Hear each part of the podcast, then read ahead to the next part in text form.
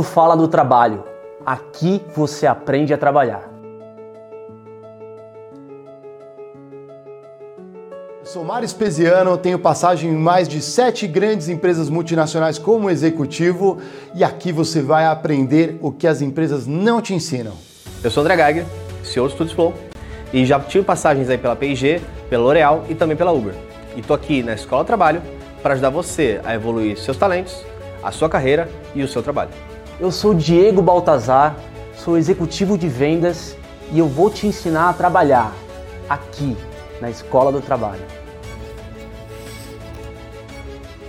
Aqui você encontra conteúdo fresquinho com especialistas que estão aí em grandes empresas no universo do trabalho para impulsionar a sua carreira. Através do poder da oratória, eu consigo te levar onde nem mesmo um PhD em Harvard te levaria hoje.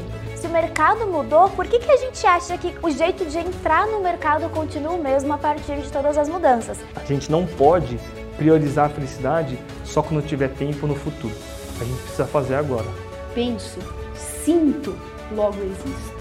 A gente fala que os robôs estão substituindo os seres humanos, a gente precisa tomar cuidado, porque na verdade a gente, ser humano, está trabalhando igual um robô.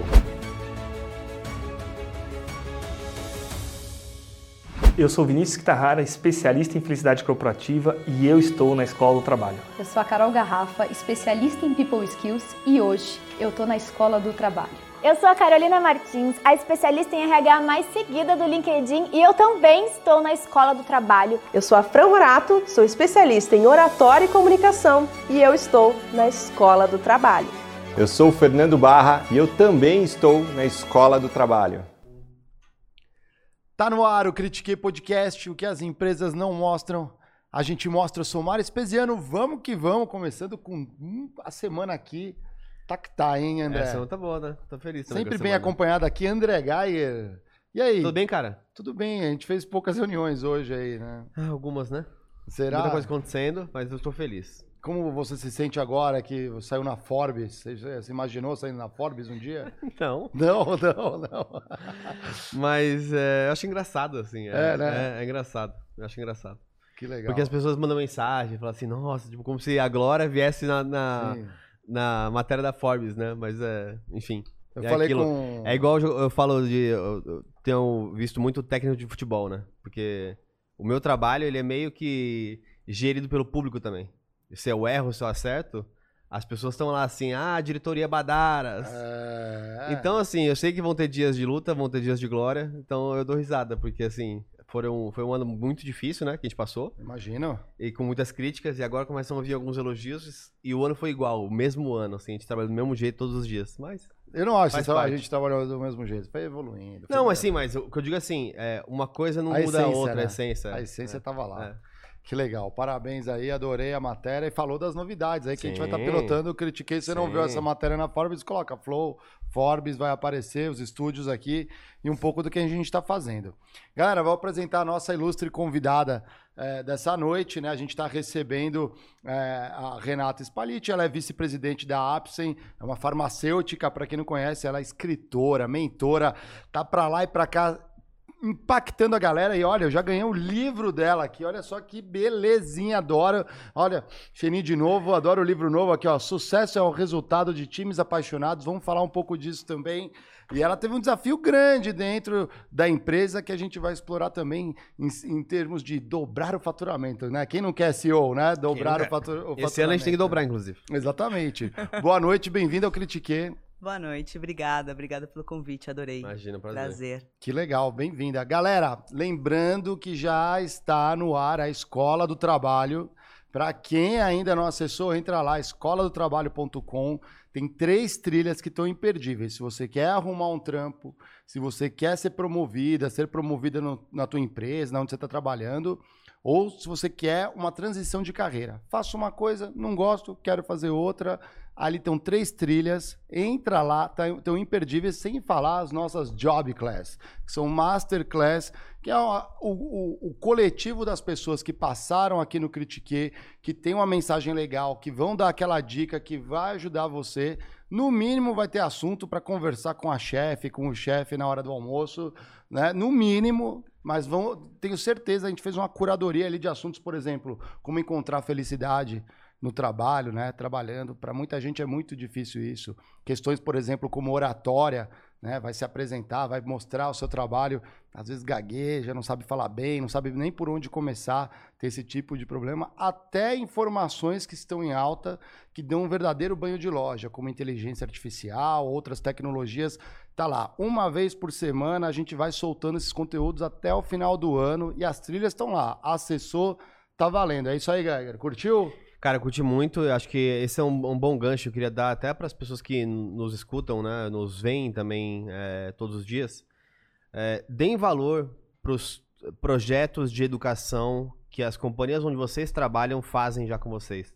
Então, é muito dinheiro que é investido, é muito tempo que é colocado para fazer uma formação para os próprios profissionais. Então, esses, essas universidades que existem dentro das companhias, elas são muito fortes e muita coisa que a gente está ensinando hoje, a gente aprendeu nas nossas carreiras em grandes companhias. Então, seja na P&G, seja é, em outras empresas. Então, é, o grande ponto é busque conhecimento. Busque conhecimento. isso, busque conhecimento, cara. É, espero em breve poder ter uma academy aqui do Flow, né? A gente está trabalhando para isso, É para ser uma até para a própria escola do trabalho servir como uma academy do Flow, É um aí. inicial, porque tem essas coisas mais amplas. Mas o grande ponto é, sua carreira quem vai cuidar é você. Né? Então as empresas elas vão dar ferramentas, mas é você que toca o bumbo. Então, é, dê mais valor à educação dentro do trabalho. Eu acho que essa é uma mensagem. É isso aí. Olha lá os planos ali, é anual, né? E todo mês, cara, é um, um lanchinho que você deixa ali, ó. Que você fala assim, ah, vou comer aquela besteirinha. Não precisa, já aproveita, aprende um negócio que eu não tive no início da minha carreira, ali no- quando eu virei gerente pela primeira vez, até diretor, a gente não. Né? Tem uma dica ou outra que eu falava assim, nossa, se eu soubesse disso. Era um ano de ganho. Lembrando que, obviamente, isso é uma, uma iniciativa que a gente tem que a gente não espera é, ter retornos financeiros com isso. Então, é, a gente espera poder fazer mais conteúdos e gravar mais, mais coisas. Então, duas mensagens claras aqui. Se você pode apoiar, nos apoie. Então, compre, seja para você, seja para alguém, um curso. É, se você não tem condições, é, manda um e-mail em contato arroba escolatrabalho.com.br que a gente está avaliando casos que é, você queira se é, evoluir profissionalmente e alguns empresários que são nossos amigos vão nos ajudar dando essa, é, essa bolsa para que você estude durante um ano e se- seja o melhor profissional. É isso aí. então, se você olhar para você e falar assim, cara, não tenho condições, preenche lá um, um formuláriozinho no e-mail que a gente está o máximo possível sempre tentando é, adicionar vagas para bolsistas ou vagas afir- afirmativas, certo? É isso aí, sem falar os vouchers que as empresas Exato. podem comprar para dar para seus funcionários, porque ali o conteúdo é de primeira. Legal, mas vamos lá, Renata. É, bom, primeiro satisfação é, estando aqui no Critique. Vamos começar um pouco pela sua trajetória. Como que você foi se entendendo como executiva, entrando nesse me- nos meandros das empresas e ajudando ela? Que bacana. Eu gosto muito de falar sobre isso porque eu tenho uma parcela de hereditariedade na minha história, né? Então eu já comecei a trabalhar na empresa da minha família. E é uma coisa que às vezes eu faço uma reflexão e eu gostaria de ter tido a oportunidade de tra- ter trabalhado fora, mas acho que tudo acontece como tem que acontecer, enfim, e foi ali que eu comecei a minha carreira. Então eu fiz engenharia química, e aí era integral, estudava o dia inteiro, não, não trabalhei nos primeiros anos, e no quarto ano, quando já era o período meio que de estágio, eu me programei para ir estagiar com o meu pai, né? Sim, que já era o presidente da empresa. Então eu fui estagiar na Apsen achando que eu ia ser a filhinha do presidente, que ia ter a salinha lá com plaquinha, vida mansa, Uhum. ar-condicionado, né? E o meu pai é um cara de poucas palavras, assim, ele é um grande mestre pra gente, assim, na Apsen, porque ele é um cara que ensina pelo exemplo. Ele não é muito de dar os caminhos, mas ele é muito exemplo através das atitudes dele. Uhum. Então, assim foi com a minha carreira. Eu cheguei no meu primeiro dia de trabalho, ele não me explicou o que, que eu ia fazer, o que, que eu ia. para onde eu iria. Jogou na enfim. piscina. Exatamente. Ele simplesmente chegou na sala dele, obviamente já conhecia, ia tra- brinco que trabalho na Apsen desde que nasci, porque adorava o controle de qualidade, né? Uhum. Brincar de cientista maluco e tudo mais. Mas quando eu cheguei para trabalhar, ele chamou lá um diretor. Esse diretor me buscou e foi andando comigo. Não me deu uma palavra, não sabia para onde eu estava indo. E eu falando, gente, mas esse escritório tá ficando meio distante, né? Passamos pelas áreas administrativas, entramos na fábrica, não sei o quê, e a gente parou no almoxarifado. E ali começou a minha carreira. No Almox, famoso almoxarifado. Carregando caixa. E era interessante porque eu estou na Apsen há 20 anos. Uhum. Esse ano completa 20 anos de Apsen. E quando eu entrei, por exemplo, não tinham mulheres no almoxarifado. Eu era a única mulher. Era um trabalho mais braçal. Não que não seja ainda, mas hoje a gente tem mulheres no almoxarifado, enfim. E os rapazes que trabalhavam lá não sabiam o que fazer comigo. O gestor da área, que era o Silvio, até Salve, Silvio. Salve, Silvio! Semana passada eu achei uma foto do, do saudoso Silvio e deu uma saudade. Ele me olhou assim, tipo, imaginem, né? A filha do Renato chegando pra trabalhar, toda arrumadinha, né? Não toda, tinha outro lugar pra colocar, né? Toda mimada, enfim. E ele olhou pra mim e falou: Olha, senta aqui nesse banco e vai observando como que a gente faz as coisas, a gente vai te explicando e tal. Aí eu lembro que eu já quebrei o gelo de cara, que eu falei, Silvio, é o seguinte, eu sou hiperativa. Essa história de senta aqui no banco não vai rolar de jeito nenhum. Eu preciso botar a mão na massa com vocês. O que, que, a gente pode fazer? Aí ele falou, não, então amanhã eu vou te trazer o uniforme, você vem devidamente com todos os EPIs e tal, e aí você pode entrar na área e vamos ver o que, que dá. E aí também eu sempre malhei, enfim, no fim eu tava carregando as caixas junto com os caras, foi uma quebra acho que de paradigma até para eles. Legal. E ali eu comecei minha carreira, passei por todas as áreas da empresa. Eu segui meio que o fluxo produtivo, né? Onde entram as mercadorias, depois todo o fluxo de produção, controle de qualidade, garantia de qualidade, marketing, área médica, pesquisa e desenvolvimento, RH. Legal. Mais tarde eu fui parar no financeiro. E aí também já tinha uma questão de um feeling ali que eu falei, poxa, acho que o financeiro precisa de um olhar um pouco mais próximo. Mas eu era garota de tudo, era puro feeling mesmo. E ali eu fui realmente descobrir que a gente precisava desse olhar. Foi levando para casa fluxo de caixa à noite, fazendo conciliação na mão, que eu acabei descobrindo ali que os relatórios não refletiam exatamente o que era a realidade. A gente estava tomador nos bancos até de terceira linha. Nossa. Tudo que a gente tinha para dar de garantia, a gente já tinha dado. Já tava nas terreno, factoring. faturamento lá da frente. Ainda não tava. Ah, ufa. É, é. Tava a um passo de uma factory. Entendi. É. E aí foi um momento que eu falo que foi meu grande primeiro desafio de carreira, que foi reestruturar um departamento financeiro. Então, não tinha experiência nenhuma, não era minha área. Aí fui fazer pós na área de finanças. Interessante. Me interessei pela área, né? Reestruturei o financeiro, renegociei todos os contratos da empresa, Ótimo. enfim. Essa parte eu sei bem, tem que fazer mesmo. É. E isso era 2007. Aí 2008 veio a crise. Sim. Aham, subprime americano. Exato. Nossa senhora. é. E a gente brinca lá na Apsen que a gente fala que Deus trabalha na Apsen, porque a gente sempre faz coisas, por exemplo, a nossa crise veio em 2007 para a crise em 2008 acontecer e a gente Tá pronto. tá pronto, porque a gente estava enxuto. Uhum. Só que uma indústria farmacêutica é uma indústria de ciclos longos. Então eu enxuguei para sobreviver, reverti a questão de caixa, renegociei com os bancos, alonguei as dívidas, renegociei com os fornecedores. Infelizmente tive que demitir algumas pessoas também, foi um grande desafio assim de minha primeira vez de demitir várias pessoas ao mesmo tempo, colegas, pessoas que eu tinha realmente a- criado afinidade, convivido, enfim. E Aí veio esse momento de e os novos produtos? Paramos o P&D, ou seja, lá na frente teremos um problema. Uhum. Em algum momento a gente não vai ter produto para lançar. E aí veio o momento de reestruturar o P&D, dar uma olhada para o que poderia ser desenvolvido a curto prazo, enfim. E aí, acho que o começo da minha carreira, acho que foi um pouco disso. Caramba. Eu acho muito interessante porque, assim, você é, teve uma oportunidade, obviamente, que é, é um privilégio, mas a gente sabe também é o, o- do outro lado o- a, a responsabilidade que vem junto, né? De ser a- alguém da, da família, né? Do, do dono, etc. E você, acho que, é, dentre os privilégios, onde que vários têm, você fez a parte chata, vamos dizer assim, que é se interessar sobre os assuntos, é, entender como você podia mudar cada área, ser humilde em começar numa área, em uma área é, que muitos falariam assim, mas para que que eu vou aprender isso? Aquele famoso, né, o mestre Miyagi, né, que tem que aprender da base como que surgem as coisas, como que surgem as coisas.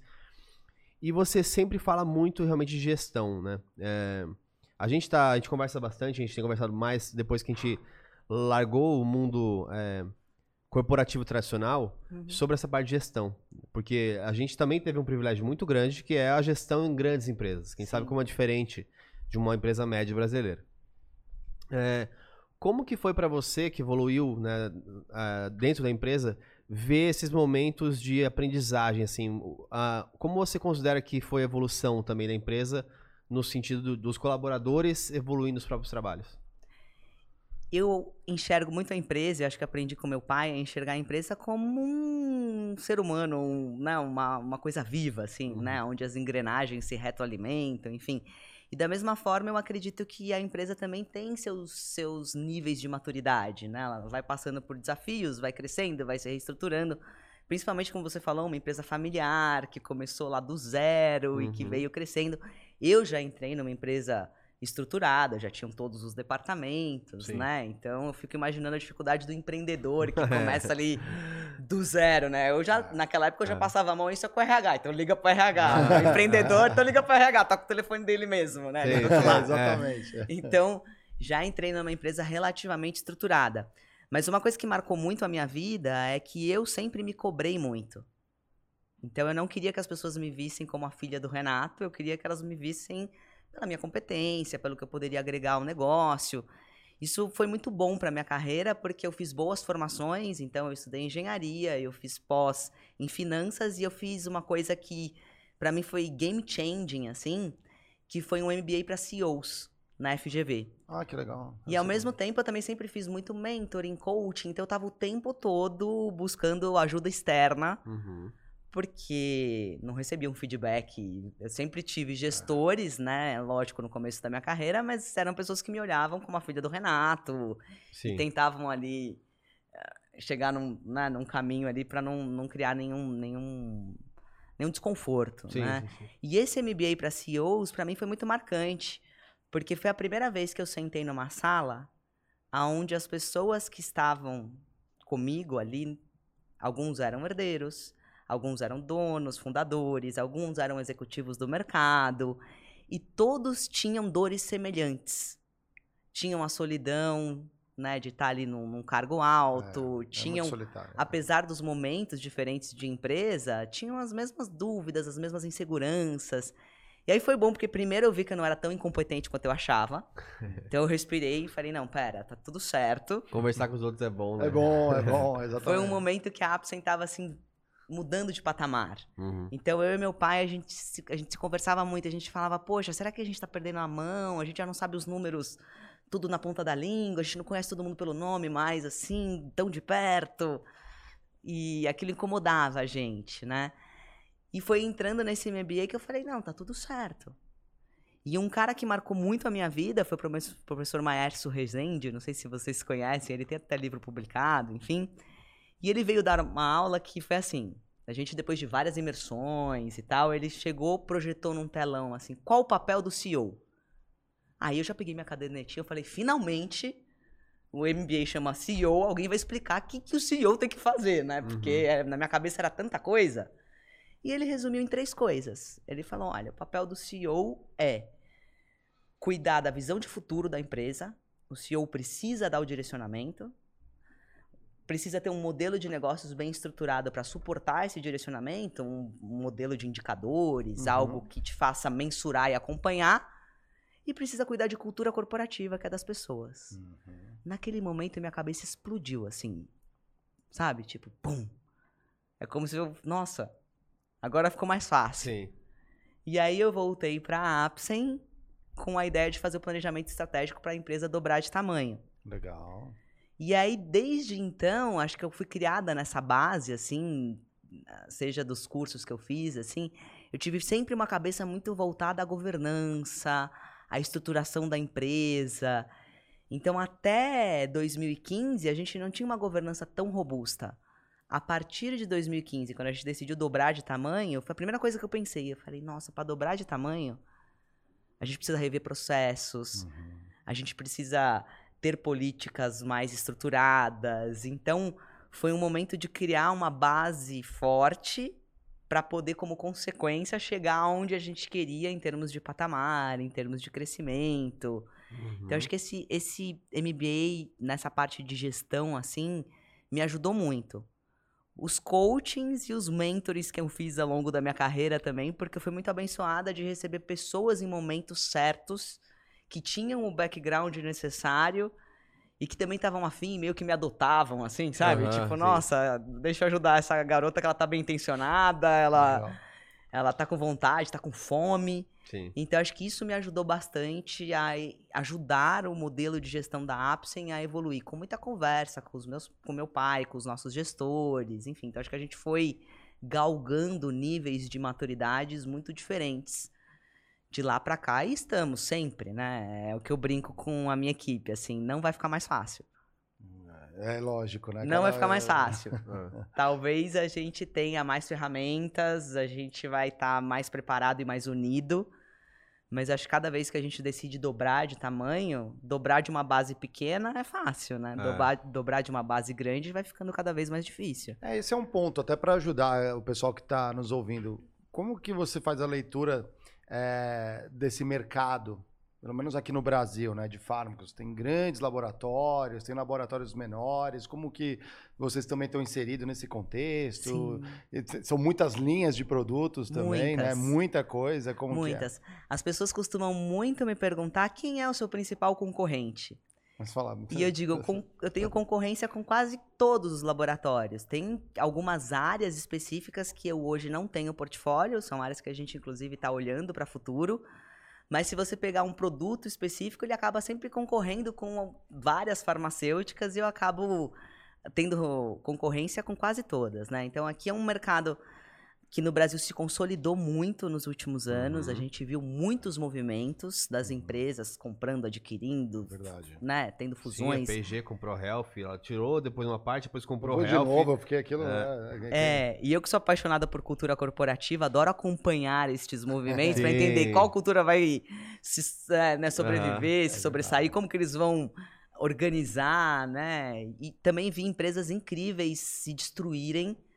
Justamente por entrarem numa cultura muito diferente do que talvez tenha sido o motivo de sucesso daquela empresa e que foi negligenciada e foi absorvida ali com aquela cultura mais Vimos também. já empresarial, aconteceu, né? Já vimos acontecer. e a gente tem, assim, muito orgulho de algumas coisas. Eu acho que um grande orgulho que a gente tem é de olhar as top três posições da indústria farmacêutica nacional, são de indústrias nacionais brasileiras, não são multinacionais, Ah, as que legal.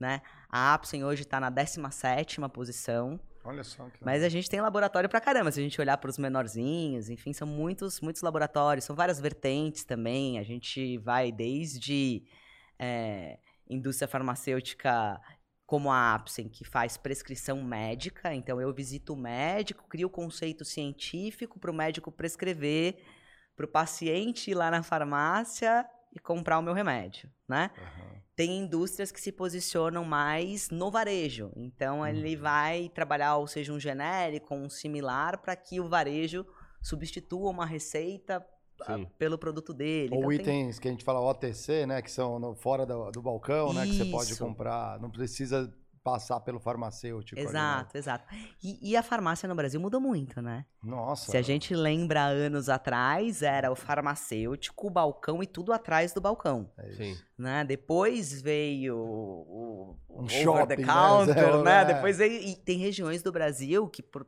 liminares e outras questões situacionais ali da própria região que vende de tudo na farmácia. Você É. entra e é quase que um, É.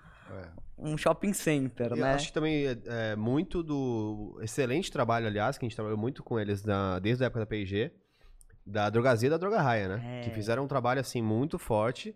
E a gente tem um padrão, eu acho, pelo menos nas farmácias, que se compara ao Walgreens, ao CVS lá nos Estados Unidos total. Com certeza. Modelo de gestão Só sempre estão dentro muito... do supermercado ainda, né? Porque nos Estados Unidos é assim, você É. vai, você tá no supermercado, Não, mas farmácia eu, digo, eu digo isso até porque a gente está conversando bastante sobre gestão. E quando você olha entre os varejos, então, cash and carry, é, local é, É, suppliers, Alta etc. loja de alta frequência. A farma, ela tem um padrão muito forte de gestão, de dados, de base de dados, de entendimento do cliente. Nossa. Não é só o, o que tá ali aparecendo. Amigo, você passou seu CPF. e, né? e qual a chance de você sair de uma farmácia e não passar o seu CPF? É, como? Passou, eles já sabem tudo. Ih, tá, esse aqui tem frieira. Não, mas é, Essa no, tá- melhor caso você pega um desconto, então Essa deixa o CPF. Tá, ressecou a pele. Né? Assim, já sabe tudo, já sabe tudo. Mas É. realmente, a gente tem um varejo e é muito legal ver o caso da Raia, que eu acho que tá muito assim na vanguarda de muitas coisas. A gente adora sentar com eles também para discutir, porque a indústria acaba ficando é, um pouco atrasada na questão de, de tecnologia, marketing digital, enfim, essa questão do paciente no centro. Na indústria fica meio ali no meio, né? E é gostoso sentar com eles e entender como que a gente pode unir forças e somar para que o paciente tenha cada vez mais recursos e soluções. Então, é bem gostoso. Mas a gente tem também o varejo regionalizado, muito forte, né? As redes regionais. E que você vê que às vezes fica difícil para uma rede nacional entrar em algumas determinadas regiões, porque ali Aham. tem essa domínio, coisa né? da cultura, Salve, né? pague menos. É, pode. Já fui lá em Fortaleza, muito legal. É, apaguei, É. eu não lembro deles. Eu, eu, A é, ele pega mais no norte, aí no sul tem... Já fica a dica para vocês trazerem Patriciana aqui. Ah, é? É. Ah, eu super trago, pode, Bia, já. pode marcar. É. É, não, falar de farm eu adoro. Eu É. gostei, eu sempre gostei muito de, de trabalhar com o time de farm. É, o, você comentou um pouco que vocês tiveram que, em determinado momento ali da empresa, você teve um olhar mais interno para pesquisa e desenvolvimento. O que, que foi a tua percepção? Eram produtos que vocês tinham no portfólio, é, eles tinham muita concorrência, a margem já não era interessante, ou, é- ou você tentou é, analisar pelo ângulo de, do que é mais. é, é, que tem uma melhor rentabilidade? É, posso co- complementar a pergunta com contexto? Claro. É, que eu queria entender de verdade. É, essa sua passagem foi depois da, da sua era financeira ou antes? Então, é isso que eu vou, vou comentar com vocês. A gente teve um primeiro momento que foi logo depois dessa passagem, desse momento financeiro de reajustes, Tá. de cortes.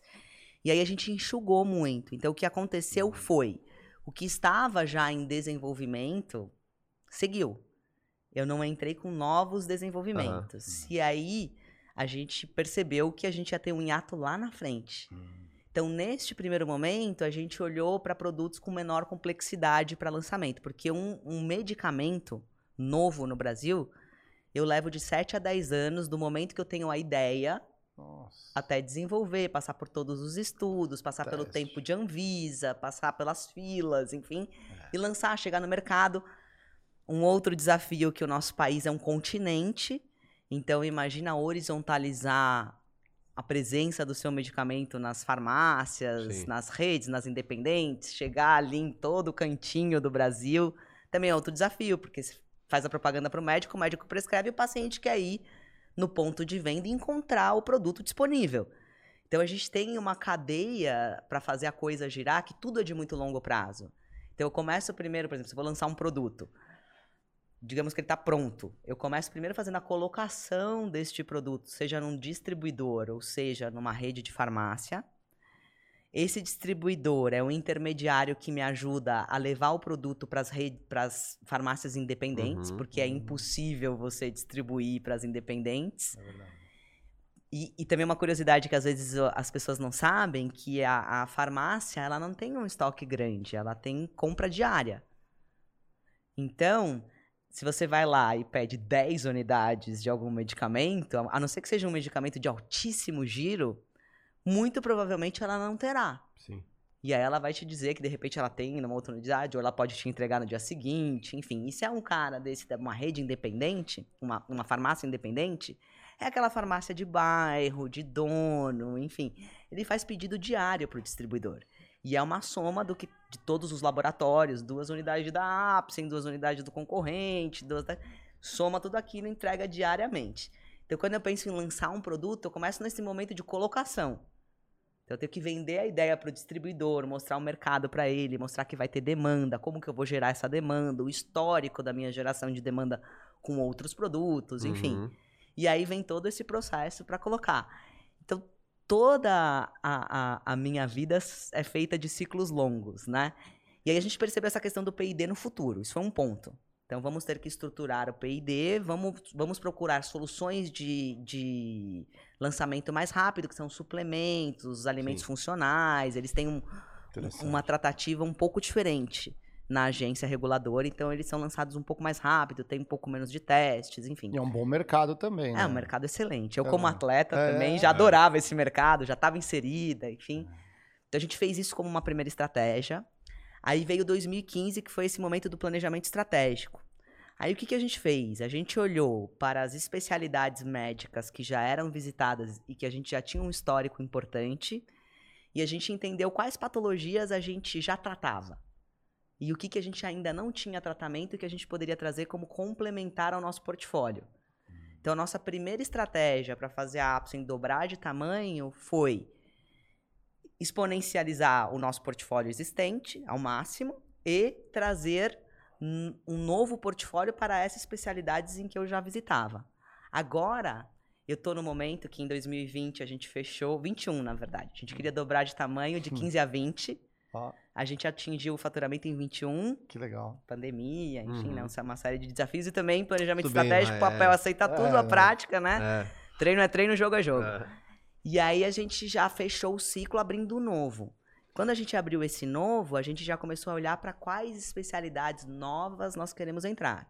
Então, por exemplo, a gente acabou de entrar na cardiologia, que é uma grande especialidade que a gente não estava presente. E aí, só um adendo que é legal para dar contexto também. Uma estratégia que o meu pai usou no passado, que ele foi muito feliz, foi nichar a empresa num primeiro momento.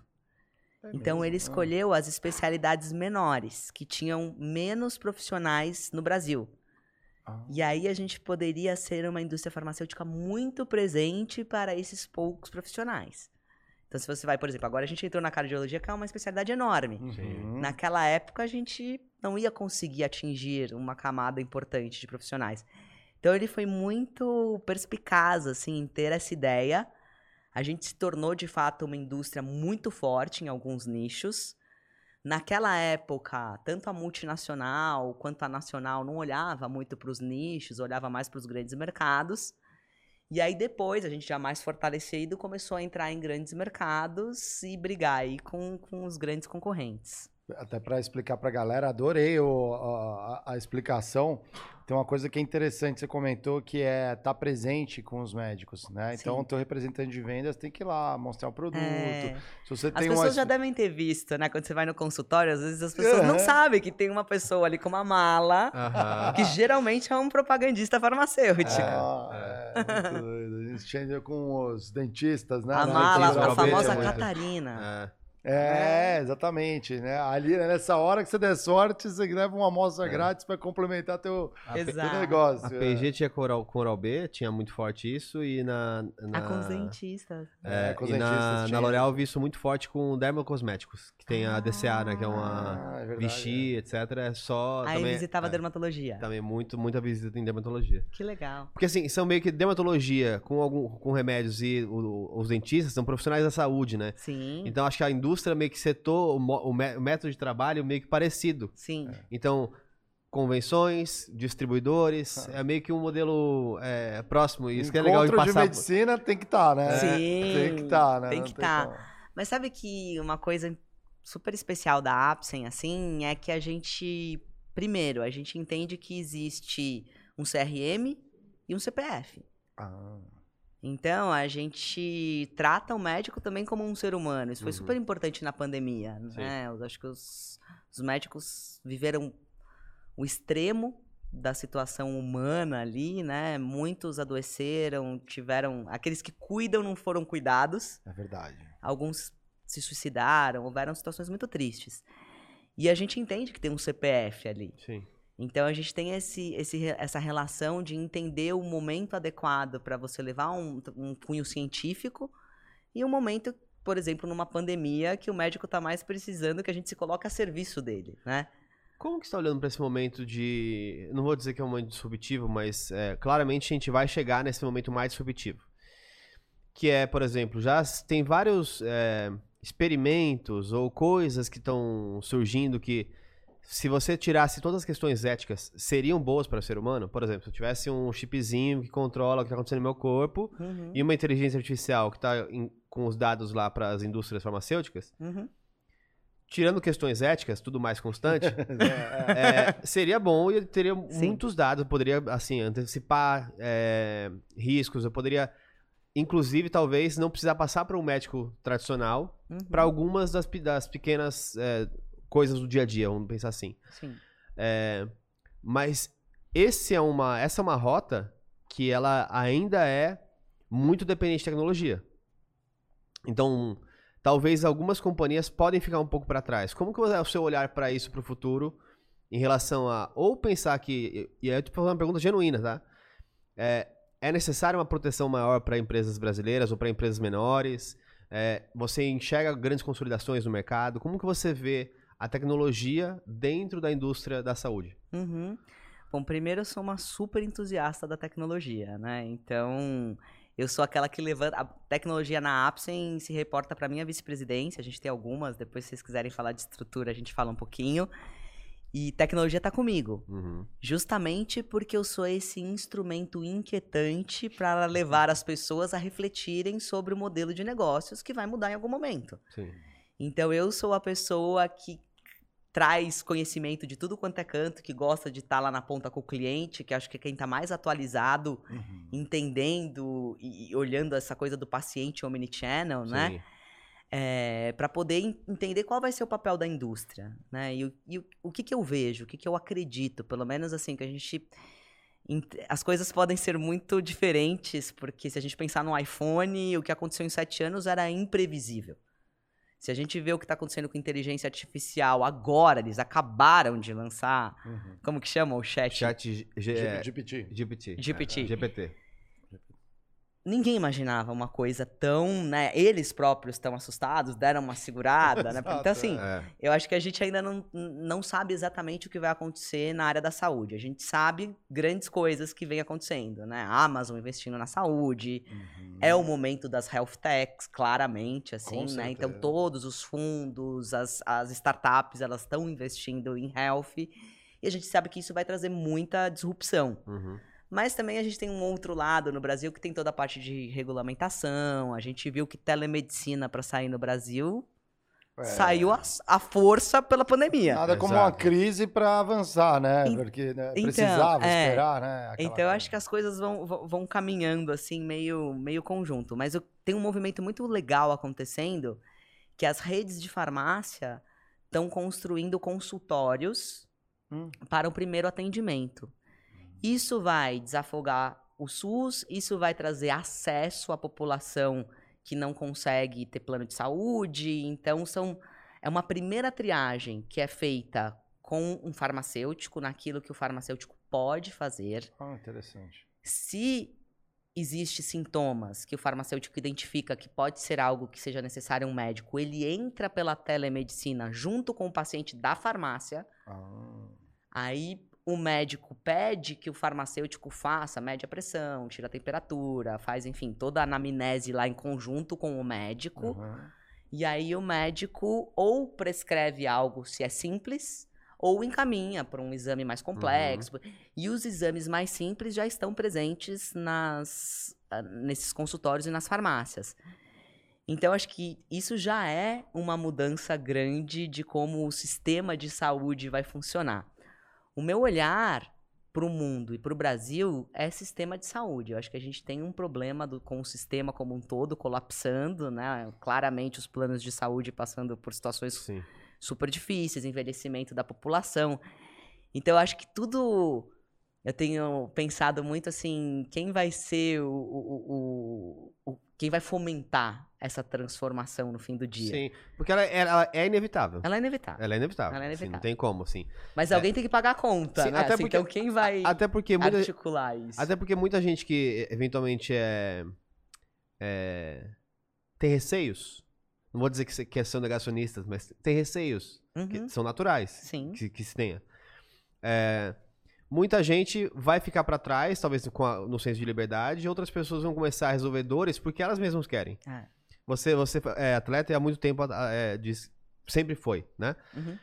Eu, por exemplo, sempre tive a dor de quando eu, comecei- quando eu volto ou quando eu começo a fazer os treinos, de lá acompanhar o índice de, é, de gordura corporal IMC, ao longo do tempo. coisas.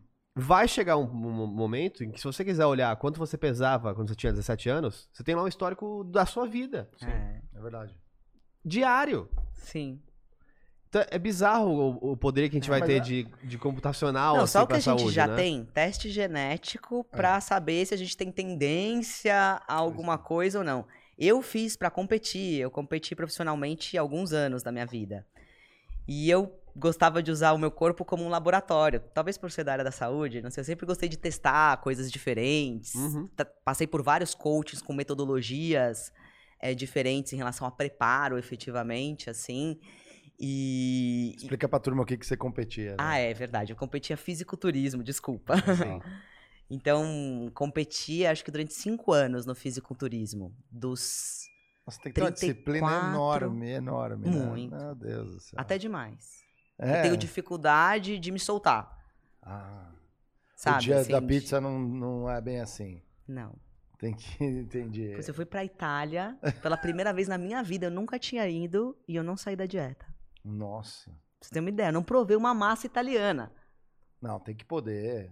Você tem que dar um Não, jeito. poder pode, mas sei lá, eu, sabe? assim, É. eu sou tão disciplinada que eu fico. E, e às vezes eu falo, poxa, deu tanto trabalho chegar até aqui, né? Exato. Enfim. E continua competindo? Não, eu parei de competir em 2019. E aí foi um momento, né? Eu sou uma mulher multitarefada, assim, falo, faço muitas coisas. Foi um momento que eu entrei no carnaval. Uhum. E aí eu fui do fisiculturismo. Hum. Curiosidades, assim, né? Agora vamos momento, momento curiosidades. No fisiculturismo, eu competia numa federação que chamava WBFF. World Beauty, Beauty Fitness and Fashion. Uhum. Então tinha a questão de beleza, de fashion também e tal. E aí tinha uns biquínis diferentes e tal, e eu queria fazer diferente. Então eu ia nos ateliês de carnaval fazer os meus biquínis pra competir fora do Brasil. E o povo pirava, né? Porque eles não estão acostumados com as coisas que a gente tem aqui no Sim, Brasil, sim. né? E nos ateliês de carnaval, comecei porque na minha cabeça, assim, o mundo do carnaval era um mundo muito distante. Uhum. E aí era aquela coisa de pequena, vendo na televisão, né? E fui, eu fui bailarina, profissional. Uau. Então eu sempre gostei de dançar, sempre gostei dessa área, assim. Também sou meio. Meu pai, meu pai fala que eu sou meio executiva, meio artista. Uhum. engenheira humana. É. sou essa, essa mistura, essa miscigen, né, miscigenação total. E Você é aí, gêmeos, não? Não. É. o cara já... Não, porque às vezes os gêmeos também tem, tem, tem um pouco disso. Sou Libra. É. Aí eu fui pro carnaval por conta disso, que aí me, é, me falaram, Renata, você vai adorar o carnaval e você vai competir com você mesmo. Eu falei, pô, que legal, né? Quero, quero vivenciar, quero experimentar sempre Cris tá na frente da bateria e tal. Aí entrei como musa da bateria na Tatuapé. E tudo que eu faço na vida, eu só faço se eu for botar muito amor, muita vontade, senão não vale a pena. E aí no carnaval não foi diferente, né? Então eu ia em todos os ensaios, eu não subia no camarote de jeito nenhum, eu cumprimentava um por um. Eu, eu me sentia quase que na obrigação de estar super bem vestida, porque as crianças acham que você é um personagem. Aham. E eu queria retribuir aquilo, porque eu achava incrível, assim, Sei. se ajoelhar pra uma criança e a criança te olhar como se você fosse uma princesa da Disney. Aquelas- Aquelas coisas brilhando, né? E aí, acho que isso passou ali no mundo do carnaval. E eu recebi um convite pra ser rainha da barroca. Olha só. E aí eu falei, meu Deus, rainha, nossa. Fui com dor no coração, porque já tinha ali um, um- um histórico com, com a Tatuapé e foi, foi incrível. Aí também vivi esse momento de rainha, de viver a comunidade mesmo, porque eu saí de uma escola que tinha mais recursos, que vinha do grupo especial há muito tempo, fui para uma escola que tinha acabado de subir para o grupo especial e que era de uma comunidade muito pobre. Então eu tive a oportunidade de conviver com a comunidade, de fazer vários trabalhos sociais lá. Então foi uma experiência bem legal. Aí eu E- parei de competir, porque você imagina sambar. Não, já é um esforço, né? Três horas Você por ensaio. Mas querer competir não tem como. E o Não carnaval tá amassa, aí, né? não amassa magra que, É. que Você sabe que, sabe que eu acho que tem muito da, do que é o movimento de humanização dos é, grandes líderes de corporações no Brasil? Eu acho que vem é, desse movimento de diversidade Sim. que eh, os próprios líderes estão tendo é, hoje no mais liberdade sempre. Então, assim, hoje em dia eu posso ser, por exemplo, CEO e jogar um jogo online. Sim. E as pessoas falam que legal isso. Você pode estar no samba. Antigamente todo mundo jogava golfe. E É. era, Tênis. Era, um- E era, era, tênis. clube- era, era o clubinho dos, dos, dos Golfe homens. e tênis. Golfe e tênis. Era Golfe isso. e tênis. Então é muito Até um dia legal. que me convidaram, eu joguei tênis no meu estilo beisebol, só vai pra cima. Eu sempre acho muito Uma legal conhecer, é. conhecer também essa parte é, do que a pessoa gosta de fazer além do trabalho, né? Assim, não é Uhum. que. Entendo, e você tem um perfil que é muito claro de ler, assim, que você põe a mesma energia do trabalho também nas coisas pessoais, Sim. mas são coisas diferentes. Então, Sim. assim, é, cada vez mais faz mais sentido é, o, a maneira como você descreve, até o próprio livro, né? Times apaixonados. Você demonstra essa paixão muito clara. Uhum. É, o quanto disso é importante pra quem trabalha com você? Eu acho que paixão é tudo e acho que a energia contagia. Uhum. Então, eu percebo que essa minha inquietude acaba tornando as pessoas inquietas no bom sentido. E eu acho que isso é bom pro business. E as pessoas também começam a ter vontade de fazer outras coisas. Sim. E elas começam a se sentir mais completas e começam, enfim, coisas das mais diversas, assim, que você puder imaginar, assim. Os meus executivos, os meus colegas, as pessoas que convivem comigo começam a fazer. Hum. Então eu acho super legal, assim, é gostoso de, de ver a pessoa extravasando num momento de lazer Uhum. e se tornando mais criativa no trabalho, porque eu posso dizer Nossa, o quanto eu aprendi, porque na Apps eu já aprendi muito quando eu fiz trainee por todas as áreas, porque eu sou muito humana, eu gosto muito de gente, eu abraço, eu beijo, eu tô junto, né? E eu gosto de viver a realidade da pessoa. Uhum. Então eu passei por vários departamentos, convivi com pessoas de várias realidades. Então ali já foi uma escola pra mim, porque eu vim, né, a burguesinha da, né, da filhinha Da família. da né? família, né? Fui filha única durante 20 anos, fui ter irmã só no segundo casamento do meu pai, então da minha mãe, da sua filha única. Fui neta única da minha avó, que já faleceu, materna, então assim, bolha, né? Uhum. No momento que eu estourei a bolha, foi na Apsen. E eu sempre fui muito observadora, então eu, eu, eu fui observando as pessoas, aprendi muito lá. E no carnaval, acho que foi um momento que disruptou mesmo, porque ali eram as pessoas que não têm nem acesso a chegar num trabalho. Hum. Né? Então, por exemplo, a gente fazia no final do ano o Natal Solidário. E eu participava ativamente, desde ir lá nas inscrições, eu fazia fila das mães para inscreverem as crianças. Às vezes era triste porque faltava Uhum. é, senha para todo mundo. E aí chegava umas mães assim, sofridas, sem dente, às vezes era tia, às vezes era avó, você via aquela, aquela pessoa que não teve oportunidade. Enfim. Uma coisa que me chamou muito a atenção também é que muitas vezes não tinham os pais, tanta, tava muito porque às vezes o pai tinha abandonado, o pai tinha se entregue pra bebida, pra droga, enfim, isso eu vi, eu vi muito. E acho que o carnaval me abriu essa coisa assim de, nossa, aqui todo mundo é igual, tem de tudo, né? As pessoas são felizes, desde a velha guarda, que as pessoas têm muita idade. E você vai conversar com as pessoas, falar, ah, eu fui passista, eu fui rainha, eu fui. E continua lá, feliz, fazendo o É. trabalho, investindo na comunidade e tal. Até a escolinha da bateria, que você vê a molecada entrando e mudando a vida. Sim. Então aquilo me deu um uau. E na pandemia, teve um pare as máquinas do carnaval. Eu tenho muita energia, né? Teve É. um pare as máquinas do carnaval. No trabalho, acho que nunca trabalhei tanto na minha vida.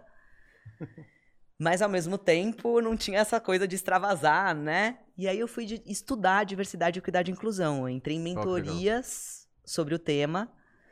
E foi muito legal, porque a maioria das mentorias eram sobre pessoas nos seus lugares de fala, querendo transformar o mercado de trabalho. E eu era a executiva que estava com aquelas pessoas e que tinha a oportunidade de fazer aquilo. Nas mentorias que eu entrei, não tinham outros executivos. Uhum. Eram as pessoas que estavam querendo é, é, expandir o seu posicionamento, estavam querendo entender como que elas podiam articular essa movimentação. Então foi uma troca linda, porque eu aprendi muito escutando as pessoas, mas muito, assim, de, assim, de falar, cara, peraí, eu não sei nada sobre esse assunto, deixa eu começar do zero. E ao mesmo tempo eu consegui trazer o, o meu lado. Porque eu tinha tanta abertura e eu falava pra eles assim: eu acho que é pelo amor, não é pela pancada. Sim. Eu acho que hoje a gente tá vivendo um mundo muito que não pode errar, que se alguém erra é cancelado. E, e tem muito gestor hoje que talvez não tenha o conhecimento, e também acho que é tão amplo, acho que ninguém conhece o tema assim na sua amplitude, que se retrai, que de repente não quer se abrir para dar uma oportunidade, porque, poxa, se eu falar uma coisa errada, e se eu for cancelado, e se. E se, e se, Não e se. arrisca, né? E eu falava pra eles justamente isso. Eu falava, se vocês derem a abertura de contarem a história de vocês, todo mundo vai se conectar. Uhum. Agora, se você apontar pra criticar, talvez a pessoa vai se retrair. Porque eu acredito, né? Eu sei que no mundo tem pessoas ruins, mas eu acredito que a grande maioria das pessoas tem boas intenções. Elas não fazem mal por querer, né? Eu também tenho a mesma, perce- a mesma percepção. é, tenho os mesmos medos, inclusive, de eventualmente me posicionar. Acho que isso é bom pra mim, porque eu sou um comunicador também, então eu Uhum. tenho que ter esse Sim, cuidado. cuidado, né? vamos chamar assim.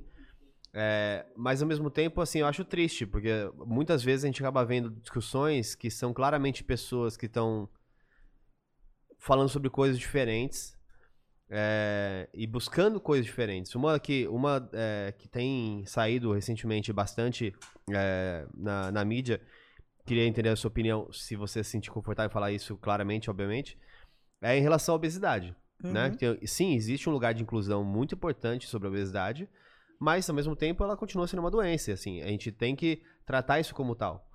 É, como que você vê essa questão da obesidade para o mercado farmacêutico ou para a, a, a medicina em geral, né? Uhum. Porque existe esse tabu que está sendo criado como se não, não pode falar nada. E, e cada vez mais tem mais casos, inclusive a influenciadora, a maior influenciadora é, plus size do mundo, né? Acabou falecendo algum um tempo atrás. Sim. É, então isso traz, é, assim como os exemplos trazem é, questões maiores para as pessoas que estão acompanhando aquilo, isso traz é, consequências. É.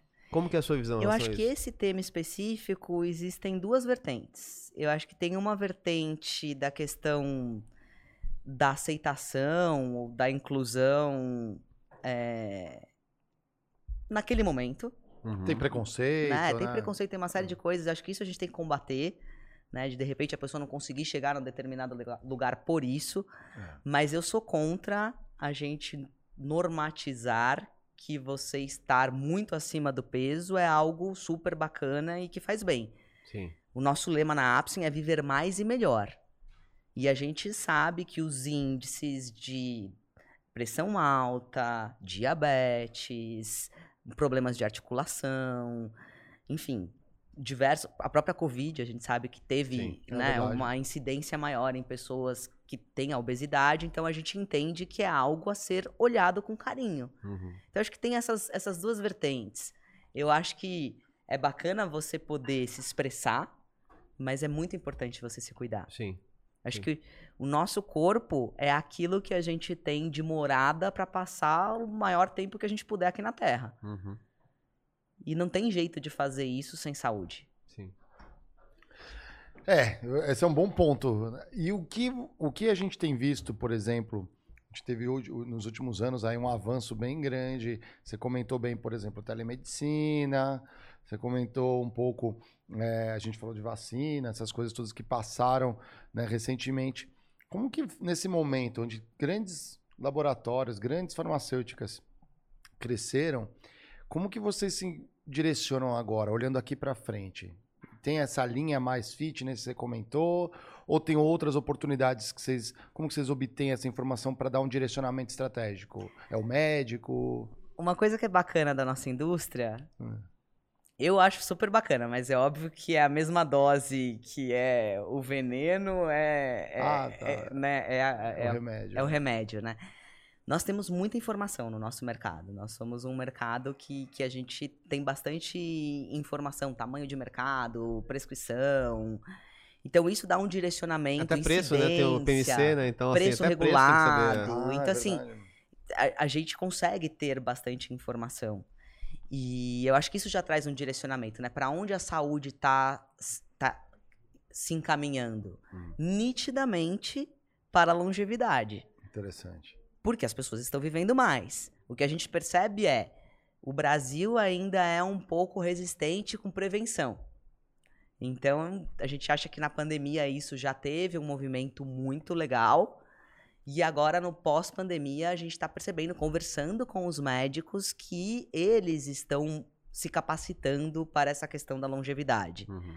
Então, isso traz um horizonte para a gente, dentro da nossa vertente de viver mais e melhor, que é cuidar das pessoas em todos os momentos da jornada dela. Então, tem ali pediatria e tudo que vai acontecer, desde até antes, né? É, no pré-natal já Ginecologia, tá tendo, né? enfim, até um, né, criança. Então, acho que tem, tem muito espaço ainda de muita inovação, de muita coisa que vai ser descoberta, que já está acontecendo, para a gente olhar esse indivíduo em toda a sua jornada. Interessante. E, e o que eu acredito, assim, que to- isso independente de indústria farmacêutica, eu acho que toda empresa vai virar uma empresa de educação e tecnologia. Interessante. A gente fala. Então eu penso que a indústria farmacêutica será uma empresa que proverá saúde através de suplementos, através de vitaminas, através de medicamentos. Então, o medicamento é a última instância. Sim. Você adoeceu. Uhum. Você precisa de um tratamento que te leve para a cura ou que te amenize a dor ou o seu, o seu problema. Só que você pode prevenir toda essa, essa jornada, como eu falei, desde teste genético. Então hoje você tem quase que um mapa. E bem ou mal a gente já está monitorando muita coisa, né? Isso aqui já está monitorando Total. um monte de coisa. Salvando vidas, inclusive. Muitas, É, muitas. Então, acho que a gente já está indo, indo por essa direção. Então, o nosso olhar hoje é entrar em novas especialidades, que nós não estamos, para trazer um portfólio cada vez mais completo de soluções. E esse olhar para a questão da longevidade. A gente tem pensado muito quais serão as doenças do futuro, né? O que, que vai acontecer com um ser humano que dizem, por exemplo, que a minha, a minha geração vai viver até os 100 Hum. a próxima até os 120, só que o nosso corpo, teoricamente, não foi feito para isso, né? Se a gente pensar lá nos primórdios, a gente vivia até, sei lá, 30, 30 e poucos anos. É, mas a gente Aí já, a gente já foi- conhece algumas enzimas que interrompem, interrompem o envelhecimento, né? A gente só não Sim. sabe ainda fazer Sim. isso. No nível, No do nível, DNA, é, né? é. Atômico. Mas é. esse é o caminho, vai É. acontecer, né? A gente sabe que isso vai acontecer. Aonde... Só que eu acho que sempre vão surgir novos Sempre dilemas. vão. Né? de- tem um gancho que é interessante, Geiger. Você comentou, né, do chip, né, no corpo, né? É, eu uma vez que eu fui nos Estados Unidos, eu fiz o teste de DNA, fiz aquele 23andMe. E ele dá ancestralidade, e ele indica, na época eles tinham mudado uma coisinha que eles, ele indicava, eu achava aquilo o máximo. Pegava, vinha pelo correio, cuspia num pote, botava de novo pelo correio, passava um mês, estava lá o resultado. Sim. E eles nem olharam pra minha cara e falavam: ah, o Mário, ele é assim, assado, o cabelo é assim, a cor dos olhos e tudo. Né? Né, X% são- da descendência tal, por Exatamente. cento da descendência Mostra no mapa tal. lá, de onde veio na Itália, Eu descobriu. quero fazer, nunca vi, sabia? Os muito legal. Ah, os é caras que muito a mãe, se você faz com irmãos e pais, ainda você sabe exatamente assim, a, a mãe fala assim, não, ele puxou pra mim, o pai não, puxou pra mim.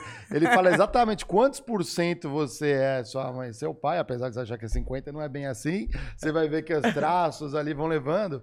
Mas eu achava curioso, porque quando chegava na parte é, da, dos riscos, Uhum. né, que a, a sua genética traz, deu um problema lá nos Estados Unidos. Porque, por exemplo, dava não resultado, não foi o meu caso, mas dava um resultado que era assim, por exemplo, você tem tendência a ter diabetes. Aí a pessoa pegava e não comia açúcar por nada. Hum, Só que também dá um outro problema, que aí você vai ter hipoglicemia. sim. Então você gera. Porque aí a pessoa fala: não, eu tenho essa- esse problema, eu não posso. E evitava.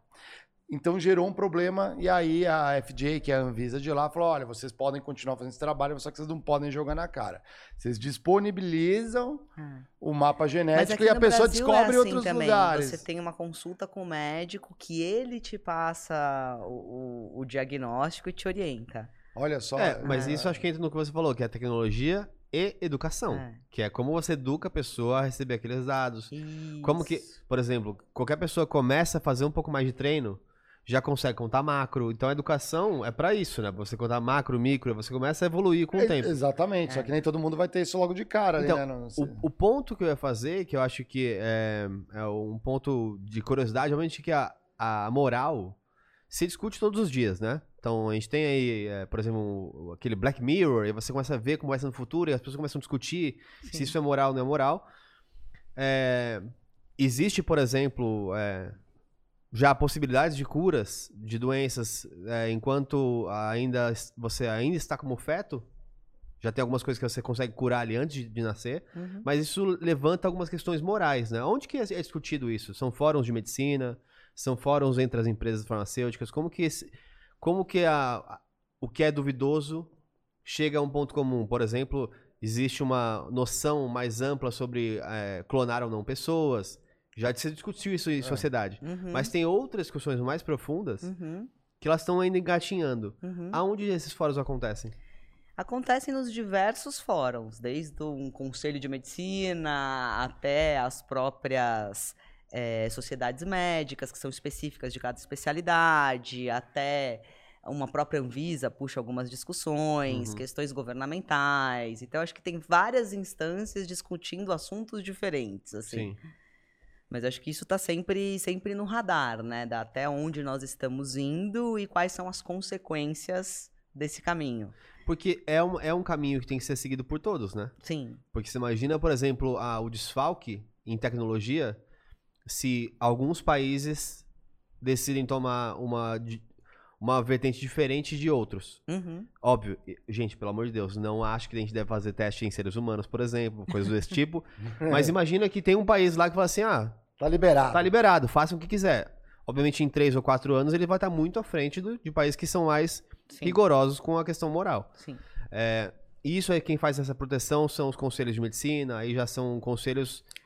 É, olha, vou te ser sincero que a nível mundial eu não faço ideia. Não tem que articule, talvez, né? né? Talvez a ONU, não sei Não, quem que talvez tenham cuida fóruns, em, desse... ah, por exemplo, em Davos, deve ter algum fórum lá que OMS, né? é, É, OMS. Saúde. OMS, enfim, mas é, eu acho que isso está muito ligado a essa questão, como você falou, ética, e aí acho que tem várias vertentes colocando ali boas práticas para a gente tentar, enfim, seguir. Mas é, o ser humano também Sempre é vai bem, ser uma, né? é, sempre vai É ser sempre um- uma caixinha de surpresas. uma caixinha de surpresas, mas dizem que Assim como no mundo a gente tem de tudo, né? Sim, exatamente, assim, é, até existem algumas vertentes que dizem que o próximo Elon Musk agora, né, porque antes Ah, era Bill sim, Gates, é, é. o próximo Elon Musk vai ser um biólogo. Falam que é um, o próximo Elon Musk é um biólogo. Ah, acho bem possível. Interessante. Porque a partir do momento que a gente, por exemplo, chegar em Marte, É, e o Elon Musk está trabalhando para isso, é. é uma grande possibilidade que é mais fácil do que a gente mudar a Marte inteira, é a gente se mudar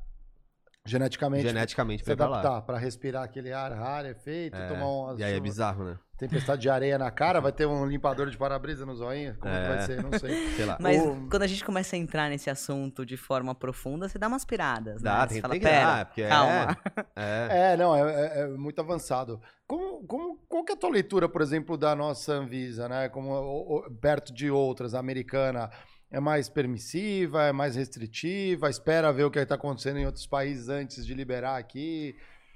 Olha, a nossa Anvisa é um, é um grande orgulho, assim, para o Brasil, porque ela é uma agência muito rígida, assim. Ah. Então, às vezes, até mais rígida do que, o, do que o FDA, né? O problema que a gente tem na Anvisa são as filas. Então, a gente Ah, Os ainda processos Os de... processos, exato. Então a gente sabe que teve uma época que o contingente estava mais reduzido, não teve concurso, enfim, tem uma série de Aham. questões que fazem com que a gente tenha um processo um pouco mais moroso do que deveria ser. Agora é uma agência muito aberta, é uma agência que orienta, que em- tem um nível técnico muito bom. Então a gente consegue ter uma conversa de técnico para técnico que é assim imprescindível, porque tem hora que a gente não tem as respostas. Sim. Quando sai uma legislação nova, quando a gente está trazendo um novo medicamento, quando a gente está trazendo uma associação, a gente precisa também da ajuda deles para encontrar caminhos. E existem várias discussões aí que são feitas com eles através das associações. A gente tem, por exemplo, eu faço parte do Sindus Pharma, que é o Sindicato das Indústrias Farmacêuticas. A gente tem uma pessoa da nossa equipe que faz parte da Alanac, que representa as indústrias farmacêuticas nacionais. Eu faço parte do Conselho da Farma Brasil, que representa as nacionais que são voltadas à inovação. Uhum. Então, essas associações, elas levam os temas eh, em conjunto. Então, qual que é a, o, o- o consenso desse grupo de empresas? Ah, o consenso desse grupo de empresas, a gente acredita que isso aqui é importante para o mercado. Então, é um tema que é levado Entendi. e é discutido. E aí acho que acelera conforme é, outros países eventualmente já flexibilizaram mais algum tipo de tema. Então, por exemplo, a aprovação de proteína é, concentrada no Brasil. Ah, fica um pouco mais restrito, o FDA aprovou, deixou lá rolando, passou uns dois, três aninhos, gente, olha lá, tá acontecendo, tá indo bem, esse, esse é mais ou menos o processo, certo? Sim. É interessante. Eu lembro, quando eu trabalhava na Unilever, dava para ver alguns produtos que iam chegar no Brasil pela mera declaração de importação. Uhum. Então, às vezes, ali era um trabalho de estratégia de P&D, eu trabalhei nessa época em pesquisa e desenvolvimento. Depois que eu fui trabalhar em compras. Olha que bacana. Mas tinha uma área é, dentro né, da, da, da pesquisa e desenvolvimento que era justamente para fazer esse benchmark. Então, eles, hum, os cientistas todos ali, quando eles pegavam as informações, às vezes não tem o produto acabado. Uhum.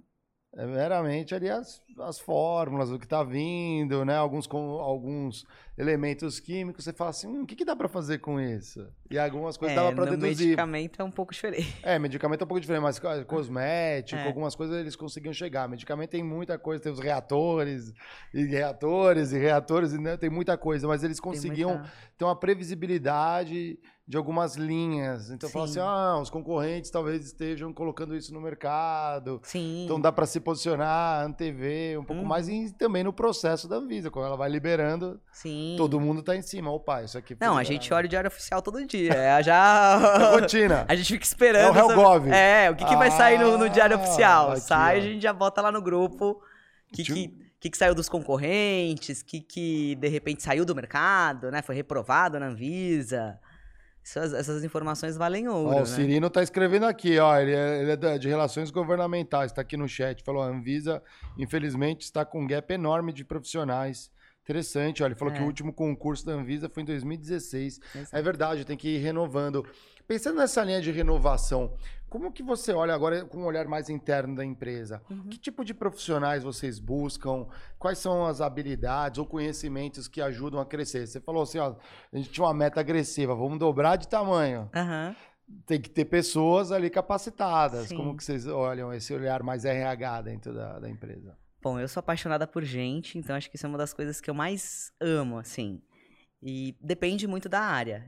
Então, na Apsen eu brinco que a gente tem os vendedores, que ali é um perfil, a gente tem pesquisa e desenvolvimento, que são os cientistas ali, um perfil, né? Então depende, depende muito da área. Mas uma coisa que a gente tem feito, pensando em diversidade, equidade e inclusão, a gente tem olhado para a porta de entrada da Apsen. Então, eu vou dar do- tentar dar dois exemplos rápidos aqui que a gente fez que foram de muito sucesso. A gente precisou fazer uma expansão da força de vendas durante o período da pandemia. A gente precisou contratar 160 novos propagandistas no Brasil inteiro, porque a gente abriu uma linha nova de visitação. E aí, imagina fazer isso na pandemia. Então, o primeiro é, é, quesito foi, tem que ser 100% online. E a gente não sabia como fazer 100% online. Então, a gente pediu ajuda, chamou o fornecedor, fazia mesa de soluções, tal. Chama a gente de todas as áreas, discute, enfim. No fim, virou um processo gamificado. Foi super bacana. Organicamente, a gente publicou, e a Apsen é uma empresa muito querida, as pessoas querem muito trabalhar na Apsen, eu recebo mensagem, eu, no meu pessoal, meu pai, os executivos, enfim, e as próprias mídias da empresa. A gente teve mais de 17 mil inscritos orgânicos. Caramba. E aí a gente falou, uau! Tem Né, a alguma gente coisa não aqui, esperava, né? né? Aí a gente falou, como que a gente vai fazer? Aí a gente usou inteligência artificial para fazer a primeira triagem, É, legal. e aí chegamos em 10 mil pessoas. Essas 10 mil pessoas foram para um primeiro game. A gente chamou o Ivan Moré para apresentar. Foi tipo um Ó, programa de televisão, assim. Então o game era ao vivo, eles- o, o Ivan fazia a pergunta, eles tinham lá alguns segundos para responder. O site da Apsen caiu do ar, Meu Deus. porque tinha gente que tava no site, a pessoa, a família, o filho, tipo um no celular, Todo mundo o outro tentando. se perguntarem alguma coisa, a gente olha aqui e já vem rápido para Aham, responder. sei.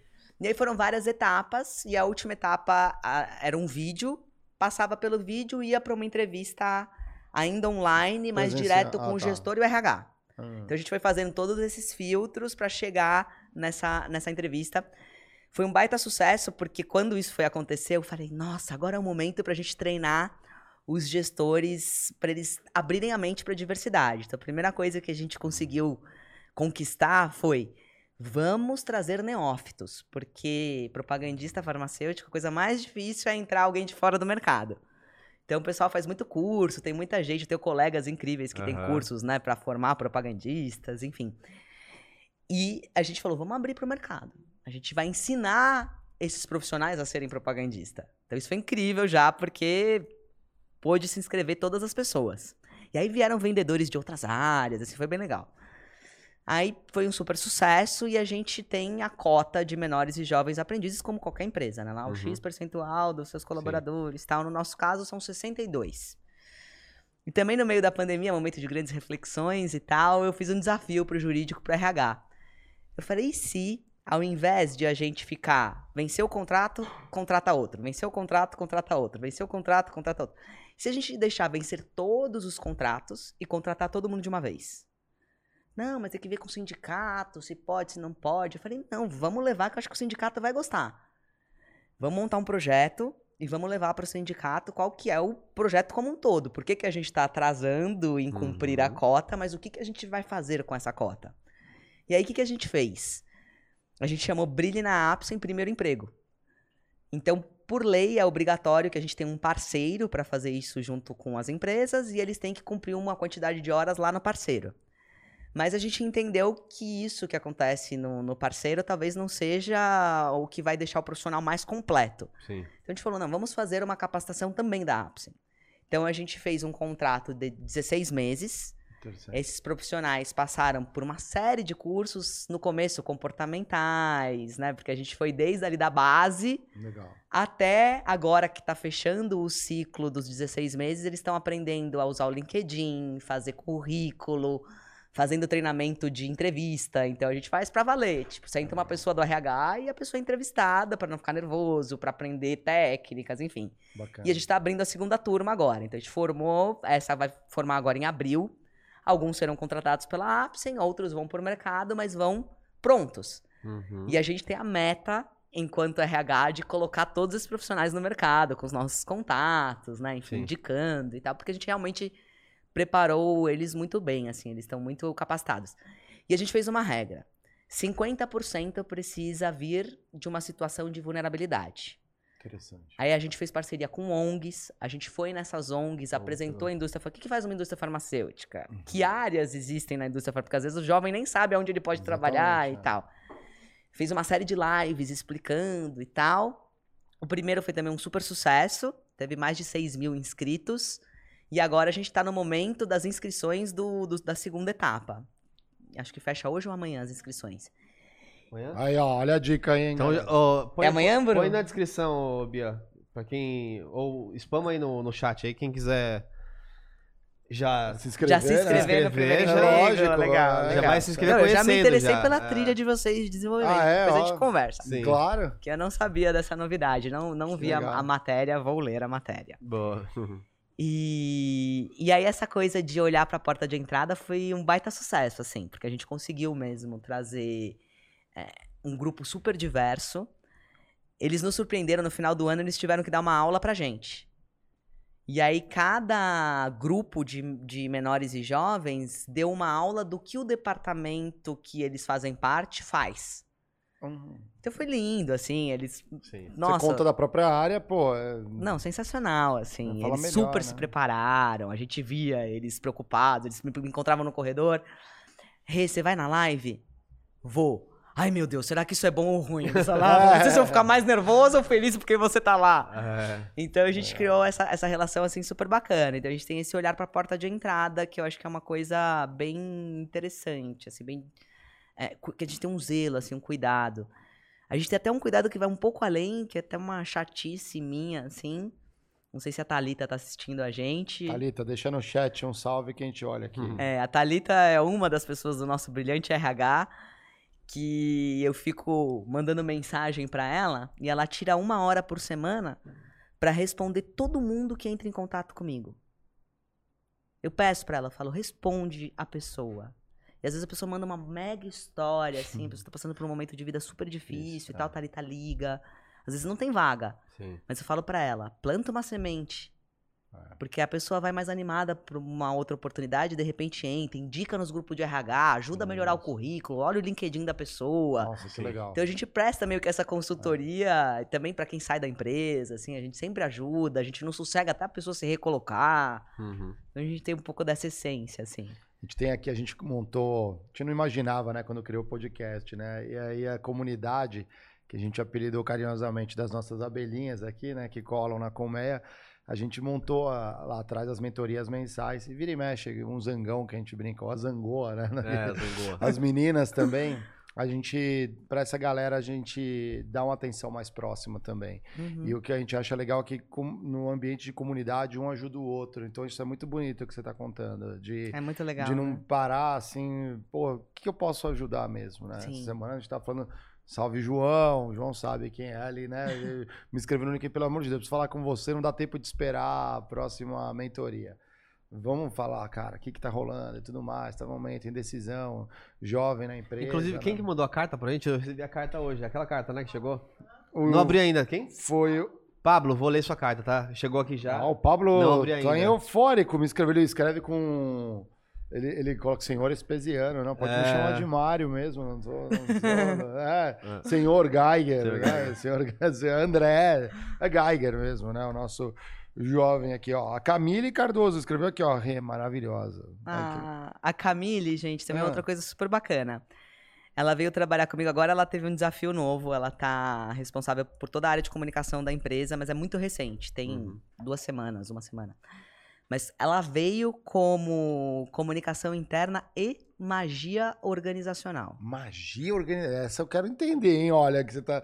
Cuidado que você conta no Critique, hein, Essa aí ó. já- já é das minhas, né? Eu- quando eu entrei no Flow, meu, chefe, meu cargo era chefe, De Chief curiosidade. Curiosity Officer. É. Ah, gostei. Porque não tinha pessoas, não tinha estrutura, não tinha nada, né? Eram 13 pessoas aqui e não tinha nem e-mail. Aí eu falei, vou pôr CEO aqui, não tem nem. Ninguém reporta pra ninguém. Aí eu coloquei Chief Curiosity Officer. Muito bom. E ela Gostei. é chefe de magia organizacional. Então, ela cuida de magia organizacional. E pra convencê-la a vir, porque ela tava super bem, né, na outra empresa, enfim. A palavra que ela se conectou, assim, que eu falei assim: eu estou buscando uma pessoa para encantar os colaboradores todos os dias.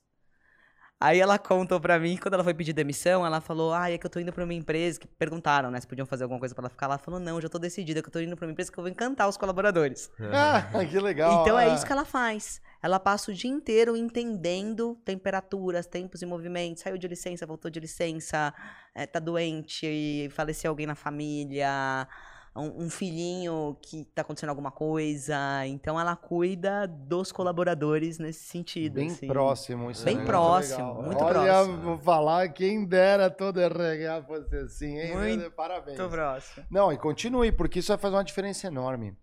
Às vezes, é, não é só cuidar das pessoas, mas é mostrar que tá cuidando. É. Ah, É tá você- junto, né? Às vezes eu, eu, eu, eu- eu falo muito pro RH, né? É, menos pirotecnia e mais humanização. Às vezes a gente monta um super evento, quer contratar um monte de gente pra fazer um monte de coisa e quer fazer um negócio motivacional. E às vezes é a tua presença, que é o teu tempo que você tá dando ali pras pessoas, que faz a diferença. Esse ano a gente começou a fazer as integrações de novos colaboradores. O primeiro contato é comigo. Ó, Eu recebo e apresento a Apsin, toda vestida de azul. é. E é diferente, porque antes era uma pessoa do RH que vinha, passava um monte de regra, assinava um monte de papel, fazia um monte de coisa, aí ficava numa sala, esperava, vinha uma outra pessoa, explicava uma outra coisa, recebia um book de não sei o quê. Aham. E agora, como a gente tem muito essa coisa do encantar, Famoso né? onboard, né? Eu falo, não, a primeira coisa a gente tem que encantar o colaborador. Desde o momento que ele manda o currículo, que a gente já tá conversando com ele, ele participa da entrevista, tudo, até o momento que ele entra.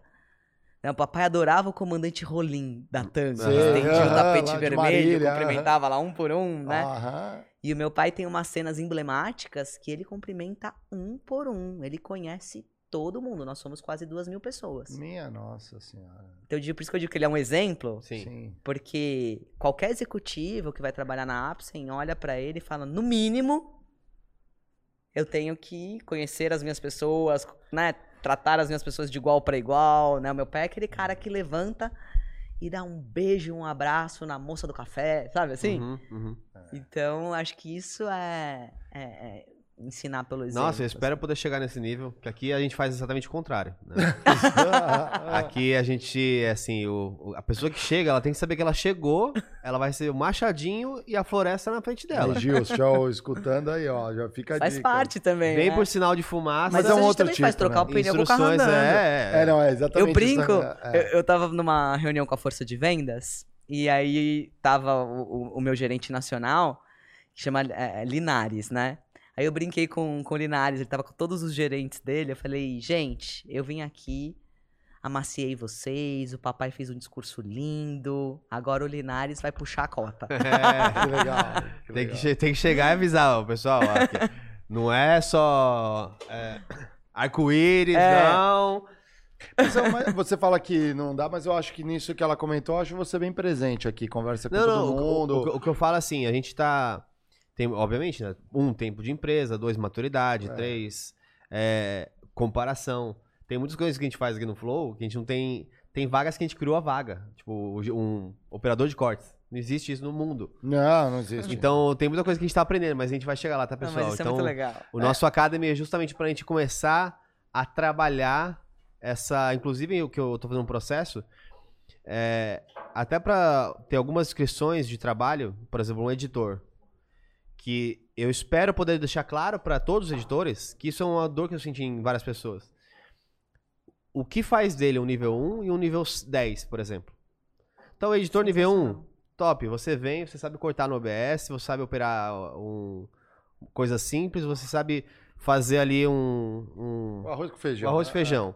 Dois, você sabe, por exemplo, Os colocar um motion no negócio. Três, você sabe colocar controles de áudio e vídeo. Quatro, Nossa, muito legal. para justamente poder, mesmo em funções que são evidentemente não, vou dizer que não são não estratégicas, mas não Administrativas. né? administrativas, que as pessoas tenham uma clara noção de carreira. Pô, eu posso crescer sendo Sim. uma pessoa de cortes. E se em algum momento eu quiser posso trocar... crescer sendo um operador. É. Eu posso crescer sendo um produtor.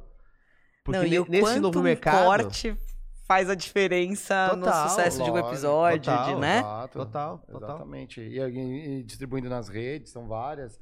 Mas, ó, pra mim, que v- primeira vez que eu tô vindo aqui, né? Eu fui super bem recebida por todos. Olha só que legal. Recebi uma mega apresentação, fiz um tour, conheci os estúdios, foi muito legal. Aí, É porque Todo assim, mundo me cumprimentou. na, na parte Isso que é cultura já, Sim, né? É, mas na parte que a gente tenta acertar é essa parte de cultura, porque assim, a gente, isso eu falo sempre, as pessoas que estão do lado sabem, tem aquela família cheia de problema. Mas pessoal, tamo junto, ó. Vai dar BO, uma segura frase, aqui. Ninguém solta a mão de É. ninguém. Ninguém solta a mão de ninguém, exatamente. Exatamente. Exatamente. Você falou uma coisa muito legal que a gente comenta bastante, né? A gente fala que é o Gemba, né? Os japoneses fazem isso, né? Não discute o problema no administrativo. Você tem um problema, desce até a operação, vai aonde? Onde que é o Sim. problema? Na logística, é na... Quem tem a resposta, né? Quem tá vai, cola dia dia. perto e às vezes não tem o problema. Ou você desconhece o problema, mas só de estar próximo, É. o É. pessoal fica mais à vontade de discutir, mostrar. Não tem aquela cultura de varrer o problema para debaixo do tapete. Não deixa aqui que ninguém vai ver. Aí de repente você olha É, de que vira um monstro. Monstro. Isso é, é- é muito ruim. Então você ter essa abertura, essa liberdade, vai trazer à frente. Pô, ontem eu li um negócio no LinkedIn que eu fiquei aterrorizado. Eu não lembro, vou citar nomes aqui. Uma pessoa escreveu influente. Não, que o papel do CEO é ficar lá no Olimpo, não tem que descer nada porque não é estratégico. Concordo em partes. Assim, tem coisas que você vai fazer como CEO que realmente são mais estratégicas. Mas discordo absolutamente Eu de não também. poder entrar na operação de vez em quando, fazer perguntas e acessar e ter a porta aberta para receber essas pessoas. né? Talvez tenha sido uma má interpretação em É. relação a que, assim, que o CEO não consegue cuidar no Não detalhe tem tempo, de tudo. lógico, não é vai ter tempo. né? A Mas uma pessoa coisa- que tentar fazer isso numa empresa grande vai enlouquecer. Outra coisa é fechar a porta, né? Mas É. você não estar presente no dia a dia, você não tá toda hora que você puder com todo mundo. Eu entendo. acho As duas coisas são igualmente poderosas.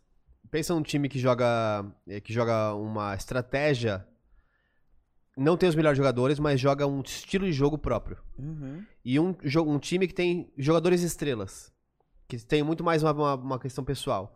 Os dois podem ganhar ou perder. Sim. Cada um dá o que tem. É. Então tem alguns CEOs que o que ele tem que dar é aquele formato assim, cara, esse cara, se ele parar pra dar oi, o oi dele custa mil reais, porque o salário dele no ano é 100 Entendi. milhões no ano. Sei lá, pensa um CEO.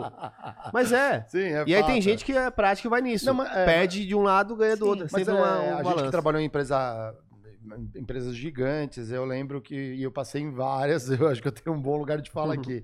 Eu via casos, por exemplo, às vezes você tinha uma visita internacional, o CEO global da empresa vinha no Brasil. No mínimo, junta todo mundo. Aquilo é caro, junta todo mundo, mas ele dá as palavras, dá a direção, fala alguma coisa, aquilo vale muito. Você fala, pô, eu Vale. conheci. Em outras, eu via que tinha essa presença, mas aí só falava pra mim, sei lá, gerência, diretoria, tava lá e o resto. Não, e sempre é Aí possível sentia você aquela, um aquela coisa. mais. Sim, é, e sentia aquela sim. distância, né? Aí você começa a criar camadas que não precisam no- de fato, né? Uhum. Outros nem falavam nada, vinham e iam embora como se nem tivesse aparecido. E aí a gente vê as culturas, né? Quais são as que mais perduram, quais têm mais avanço, esses- essas pequenas Mas deixa, coisas fazem deixa eu fazer uma, uma volta aqui rapidamente. um na- plot twist aí. É. Só, só no MBA lá, né, do, do Maércio. Quando o Maércio projetou lá qual o papel do CEO, ele falou: Eu fui CEO dos CEOs. Então, eu cresci na minha carreira dentro da Singenta. Eu fui crescendo, crescendo, crescendo, crescendo, e virei CEO Brasil. Uhum. Depois eu virei CEO América Latina. Depois eu vi- virei CEO Mundo. E aí eu fiquei olhando e falei, cara, se eu tô com dificuldade de entender o papel do CEO numa empresa local Ah, é tal. Então ele trouxe uma visão e ele é uma pessoa muito humana, assim. Então ele trouxe essa visão desses três pilares, né? A visão de futuro, modelo de negócios e gente. Então ele trouxe exatamente o que você falou. Talvez não seja possível estar no dia a dia, abraçar, cumprimentar, assim, mas você se fazer presente de alguma forma em momentos estratégicos muda o jogo. Tem um, tem um ponto que, assim, é, porque eu falo sempre que quando eu leio alguma coisa, quando eu vejo, eu tento sempre extrair ela de, ma- de maneiras diferentes. É, eu vou falar uma coisa que engloba as três coisas, mas que se dependendo, se não for explicado bem explicado, você vai falar assim, não, olha, ele falou completamente algo completamente diferente, não é a mesma coisa. É, que aí é uma vertente mais Nizanguanais e Murilo Gun. É. Que é, o papel do CEO é fazer tudo o que é desnecessário. Só assim, como assim desnecessário? Bom, porque eu espero que o próprio time tenha mecanismos para ser inovador, etc, e fazer o que é necessário para a empresa. Legal. Então o CEO ele tem que estar pensando assim, o que, que ninguém tá pensando? Igual você falou assim, vou trazer alguém em comunicação Uhum. Para fazer a gestão de pessoas. Ninguém pensa nisso. Uhum. Então o papel do CEO às vezes é também trazer essa o que ninguém está pensando. É. Então, em uma companhia que já tem um planejamento ótimo, talvez o planejamento não é um papel tão importante do CEO.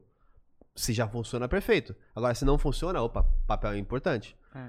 Eu gosto dessa vertente que é, pra mim é mais é- criativa, mais é, o... e esse elemento inquietante, É. porque o planejamento estratégico, eu acho que as pessoas, por melhores que elas sejam, o ser humano tende a, um, Tem. a, um- a uma zona de conforto em É, algum momento, tem, né? Eu acho tem. que o papel do CEO é esse, ele- esse elemento inquietante.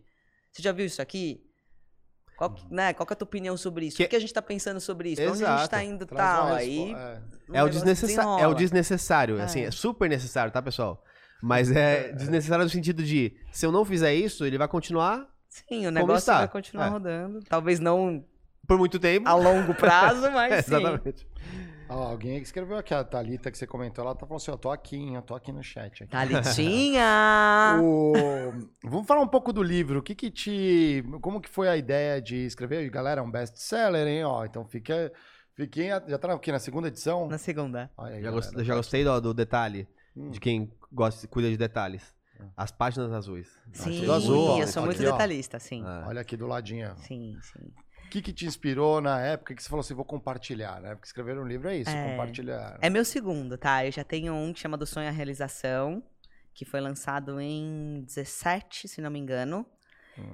No Do Sonho à Realização, eu contei um pouco mais da minha trajetória pessoal, junto com a profissional. Assim, ele nasceu de um desafio de como eu comecei a palestrar, que foi através de um amigo meu que quase que me forçou a dar a minha primeira palestra. Ele publicou na época no Facebook um banner como eu ah, estando confirmada num evento. Aham. Porque ele me convidava e eu sempre negava. Não, não posso, não dá, não, não, não. Na verdade, eu não, não- achava que eu não tinha. Que eu vou palestrar sobre o quê? Aí eu liguei pra ele e falei: escuta, seu maluco, eu vou palestrar sobre o quê? Ele falou sobre a sua história de vida. Eu falei, mas não sei nem por onde começar. Aí eu fiz a minha primeira palestra da minha vida neste evento, que era um evento só pra mulheres, Interessante. E fez uma fila de mulheres no final pra me agradecer. Ó. Aí cada uma se conectou com um pedacinho, porque eu já fui casada, sou divorciada, então tinham mulheres que estavam passando por relacionamento abusivo, tinham mulheres que, sei lá, tinham se separado e achavam que a sociedade não aceitava. Uhum. Tinham mulheres que estavam no momento da carreira, assim, tipo, ah, eu quero dar meu próximo passo. Enfim, cada um se conectou com um pedacinho da, da minha história. E dali foi nascendo o meu primeiro livro, que eu sempre quis escrever. Achei que ia escrever mais pra frente, mas como eu tenho blog já há muito tempo, acho que talvez escrever não é o desafio em si, Sim. e o que eu não pensei é que, que eu posso fazer isso agora. E aí eu botei o, o livro ali como uma meta e lancei esse primeiro, e ele é quase que um processo de autoconhecimento, assim, eu conto a minha história não em ordem cronológica, eu vou puxando um assunto que vai para outro, mostrando os altos e baixos, assim, o momento que eu fui pro fundo do poço, o momento que eu tava lá em cima, e quais foram as ferramentas que eu usei. Então, a minha ideia é que a pessoa vai lendo e ela vai olhando para a própria vida e vai se questionando. E aí, alguns anos depois, pandemia e tudo mais, é, eu tive a ideia, na verdade, de lançar um outro livro. E a editora Gente que me ajudou a nascer este livro. Que legal. Porque a minha ideia era trazer ensinamentos da pandemia, Aham. não sei o quê. Ela falou, não, que pandemia, ninguém aguenta mais ouvir falar de pandemia, É, deixa aham. os ensinamentos pra lá, não sei o quê. E ela falou, você tem algo muito especial na Apsen. Vamos mostrar isso pro mercado que o mercado tá doente. Falei, nossa, você tem razão.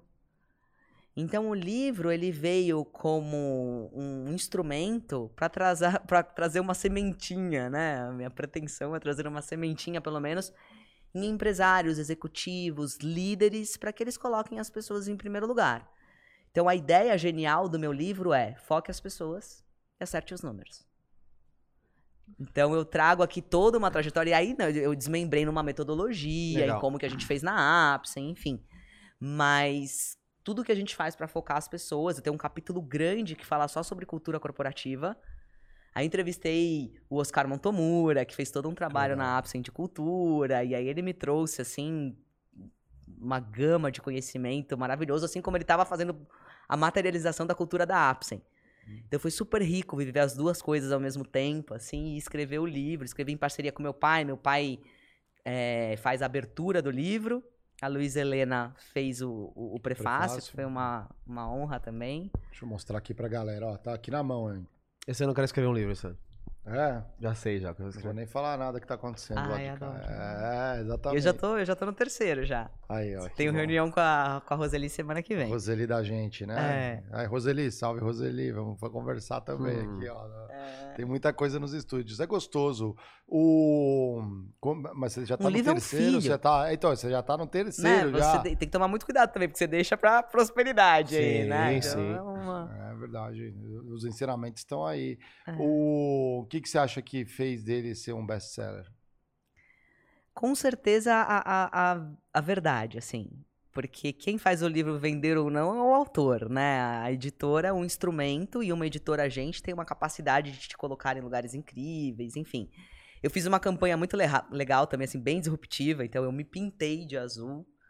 Eu vi Então essa eu tava, foto. né, ah, pintada de azul em vários lugares, né? Em aeroporto, em...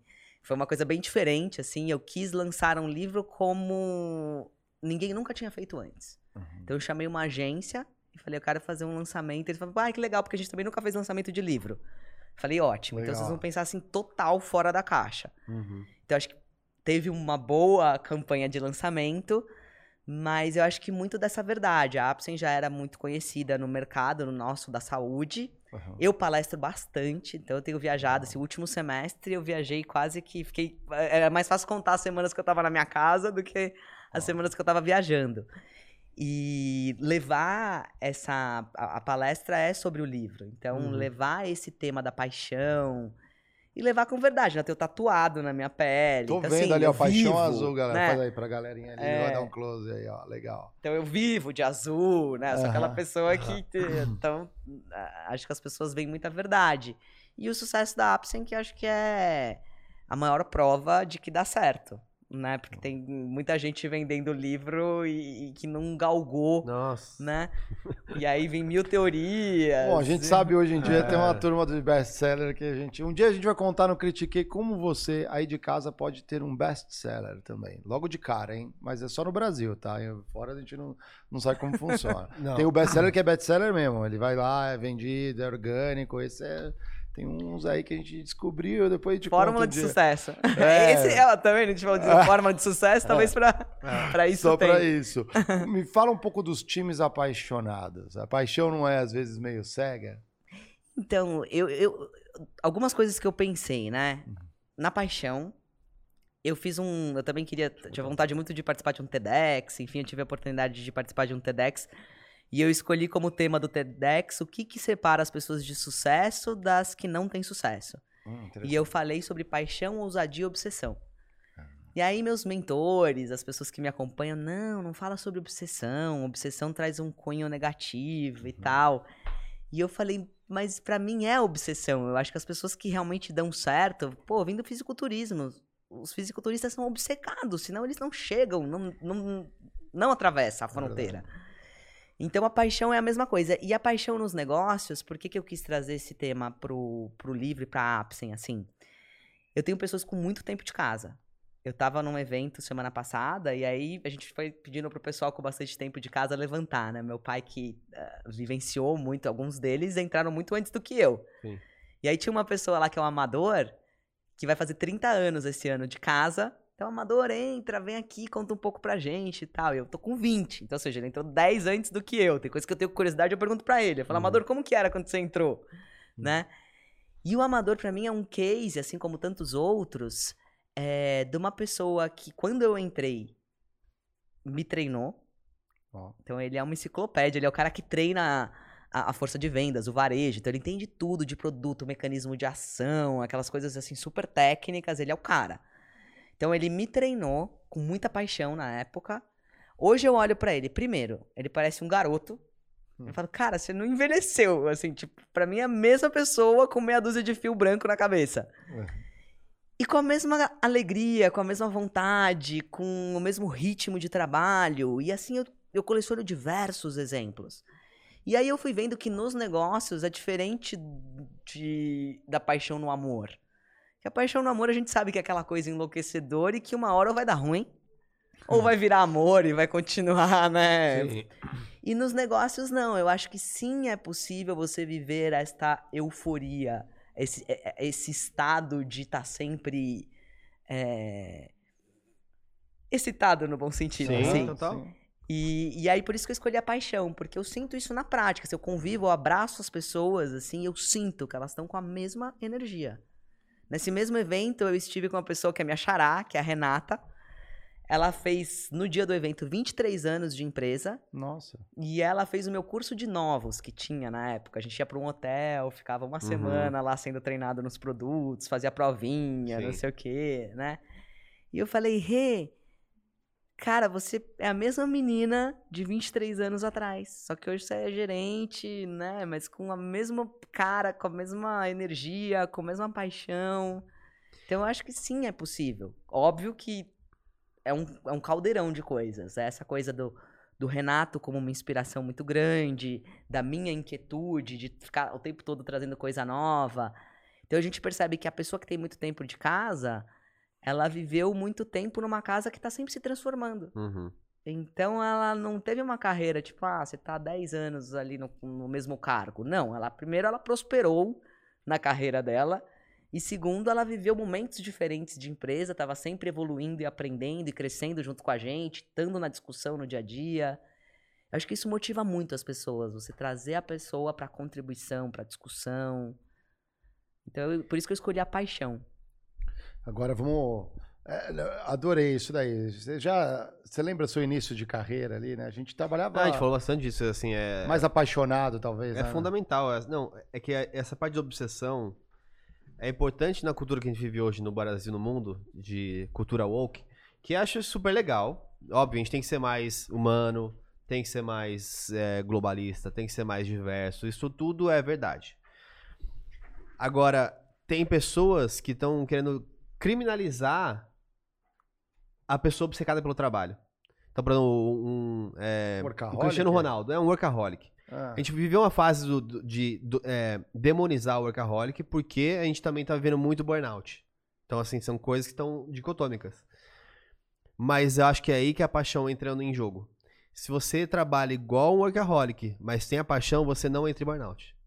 O burnout é justamente quando existe um descompasso entre a sua obsessão e o seu trabalho. É. e o Porque aí você fica reconhecimento. intuíste, E procurando também, cada propósito. indivíduo é um. Exatamente. Exato. Eu, eu, eu me retro, minha energia, ela vem de eu estar nes- nesse fluxo. Eu sou uma pessoa que eu fico, assim, tipo, desmotivada, fim de semana, que eu não tenho nada pra fazer. Uhum. Hum. A primeiras, primeiras duas, três horas é legal, assistir um filme, curtir uma piscina, fiz alguma coisa, daqui a pouco eu já falo, tá, e agora? Sabe, assim, tipo, Ah, interativa, next, é. sabe? Sim. Então depende de indivíduo para indivíduo também, assim. Então eu, eu vejo muita gente assiste minha palestra e fala, ai, fiquei cansada só de ver tua história, de tanta coisa que você faz. Mas eu gosto de viver assim. Eu acho que cada um tem que saber o teu equilíbrio, né? O teu. E também, assim, o que que tu vai levar quando chegar o momento? Uhum. Eu ficava muito conversando com meu avô. E, e o meu avô ele envelheceu bastante fisicamente, assim, né? Ele ficava numa cadeirinha de balanço, assim, e de vez em quando eu ia lá conversar com ele. E, e eu marquei muito, assim, o rosto dele. Bem, eu já tava mais jovem, né? Eu perdi a minha avó, depois agora materna, mais recentemente. E eu olhava pra ele, eu sempre ia embora da casa dele pensando, quando eu chegar na idade dele, o que, que vai fazer eu falar, cara, valeu a pena? Uhum. Então, acho que é um pouco disso. Eu sempre falo, gente, deixa porque eu vou descansar quando eu, durmo, quando eu morrer. Aí eu vou descansar Sim. bastante.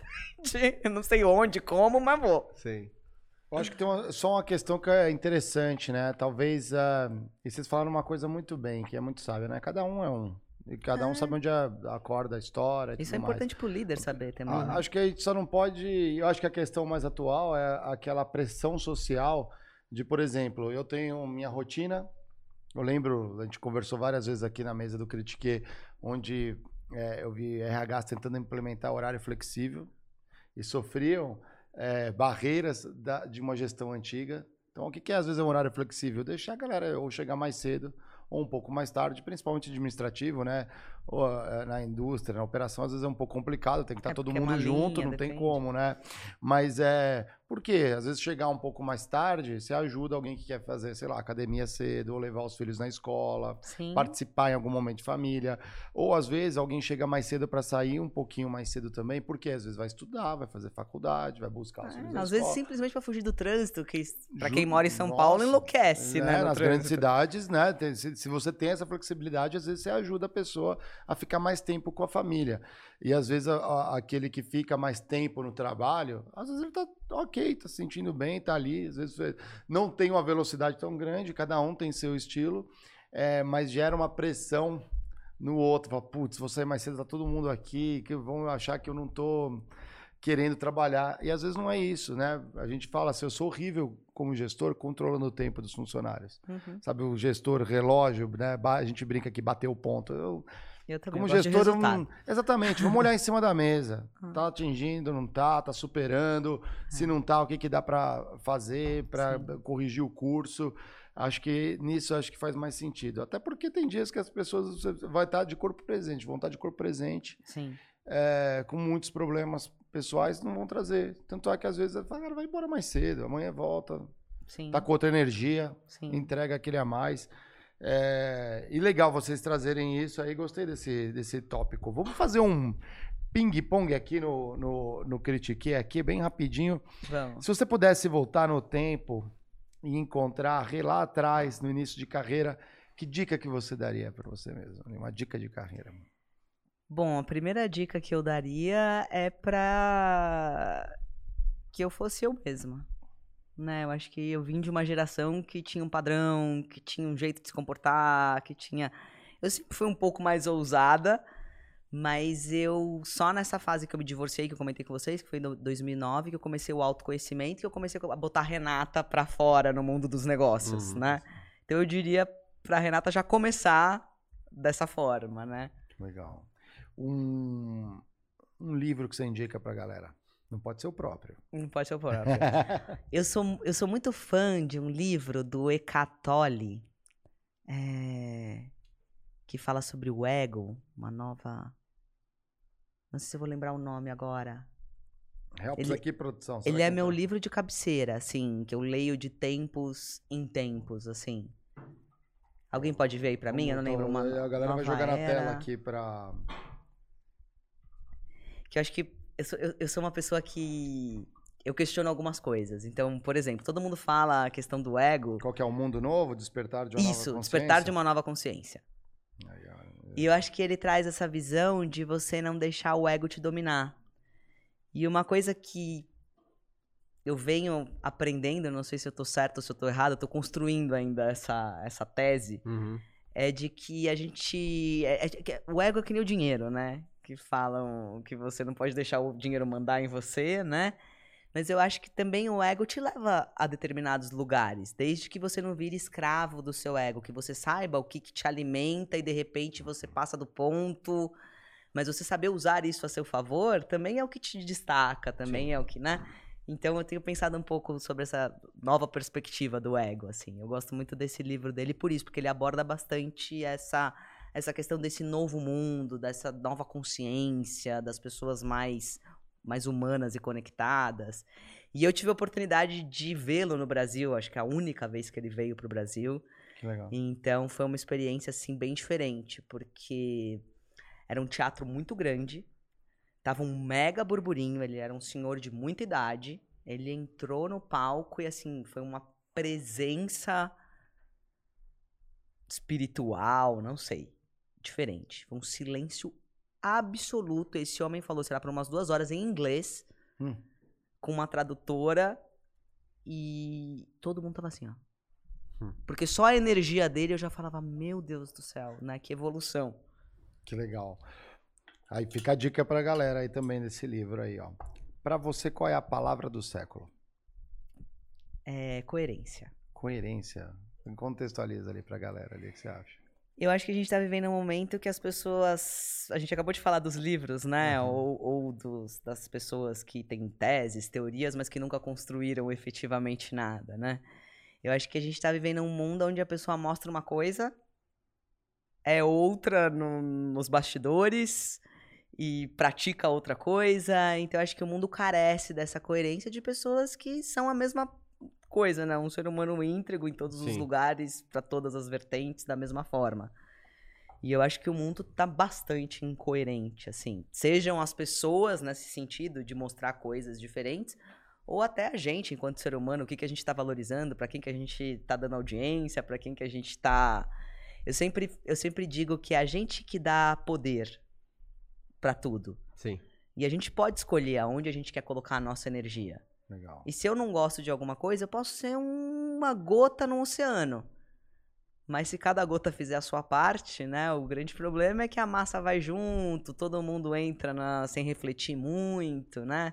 Fato. Então, E é muito tentador é, ouvir aí a palavras doces Pô, que te deixam patinando no caminho por um tempo. demais, demais. Que legal. E Atalhos, né? É, atalhos, exatamente, é. Atalhos, atalhos. É, para você, o que é o trabalho? Realização. Eu acredito que no trabalho é onde eu posso exponencializar tudo que eu posso fazer, colocar todo o- o meu talento, impactar um maior número de pessoas. Eu acredito muito nisso. Maravilha. Adorei o papo, Eu André. também. Aqui, ó, nossa, brilhante. A gente tem um ritual aqui no Critique. Deixa eu ver aqui, Bia, se não tá. Bia, me arruma um elastiquinho, por favor. Nós temos a nossa famosa bola de elásticos. Os convidados que vêm adicionam uma liga. E eu vou te dar uns presentinhos também Olha! aqui, ó. Mas espera aí que a Bia vai arrumar uma. Além Um de ela- ganhar o presente de estar aqui com vocês, vou levar presente Não, ainda. Tem que levar presente também. que- Tem que levar Que presente. legal. Esse daqui é dos raros. Aí o Geiger vai colocar aqui na mesa. Aqui já põe no, no pote, né, Geiger? Tá... É, você vê que a gente faz ao vivo, né? É, não. Eu me surpreendi aí, ó. Agora deixamos com ela. Emblema. Aqui, ó. Emblema. Ah, temos emblema. Vamos colocar o emblema na, na tela. Galera, para resgatar o emblema, entra lá nv99.com.br. Pode Pode, pode colocar, aqui? pode Pode. colocar. O pessoal vai. Ainda tá te filmando aí, colocando. Eles não vão deixar escapar, senão, senão a nossa auditoria de qualidade Não, calma. fala assim: ó, calma. convidado não deixou a sua liga. É, Ela já tá ficando grande aqui, ó. Olha lá. Aí, ó, já tá tá. vendo? Tá top. É, da- daqui a pouco vai virar uma bola de basquete isso daí. Caramba, olha o emblema, um laboratório isso. Ó, para resgatar esse o emblema de hoje é a palavra Ápice. Ápice. Então, ó, galera de- vai ter que é, ter que resgatar em 24 horas, senão acontece o quê, Geiger? Perde. Perdeu. E depois quer comprar o emblema como? Aí tem que pagar. Tem que pagar de quem? De quem pegou de graça. Ah, bom, é isso aí. É assim, se você não conseguiu, é só no mercado secundário, tá? Aqui A gente um- faz nosso trabalho. Durante 24 horas a gente dá de graça. Depois, gente, não é nem mais nosso. um hidromel pra você, aquele Felipe Mid, premiado, né? O- É um vinho de Oh, mel. muito obrigada. É, a bebida dos vikings. É. Aí Aqui sim. também.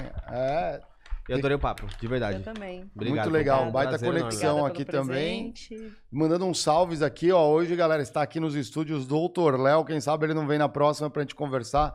Empreendedor amazônico aqui, ó. Obrigado pela ilustre presença, Doutor Léo tá aqui. Um salve pra você aí de casa aí que curtiu esse papo. Recados finais pra galera, mídias, o livro. Ah, boa. Bom, mídias, as pessoas me acham sempre como Reis Palite ou Renato Palite. Tô na maioria das mídias. Como eu comentei, tem o blog. O blog é meu nome, www.renatospalite, dois L's e dois C's.com.br. E recados, eu tenho uma frase que eu sempre falo, eu assino todos os meus posts há muitos e muitos anos, assim, que é busque seu propósito, deixe seu legado. Então, eu acho que cada ser humano tem um talento, não veio aqui na Terra a passeio, e eu acho que a gente precisa reforçar que as pessoas acreditem nos seus sonhos. Eu sempre brinco que acho que só a Gianni Albertoni estava passeando de bicicleta no Ibirapuera e, E alguém aí? parou ela e falou, e realmente ela é tão linda, né? Você é linda, venha ser modelo. Uhum. A grande maioria das pessoas teve que batalhar por aquilo que acreditava, né? E então a gente olha muito os louros de quem já chegou, mas a gente não sabe o quanto batalhou para chegar. luta, é. então, assim, tem um sonho, você tem que lutar, tem que correr atrás, tem que fazer valer a pena. Nossa, muito legal, muito inspirador também.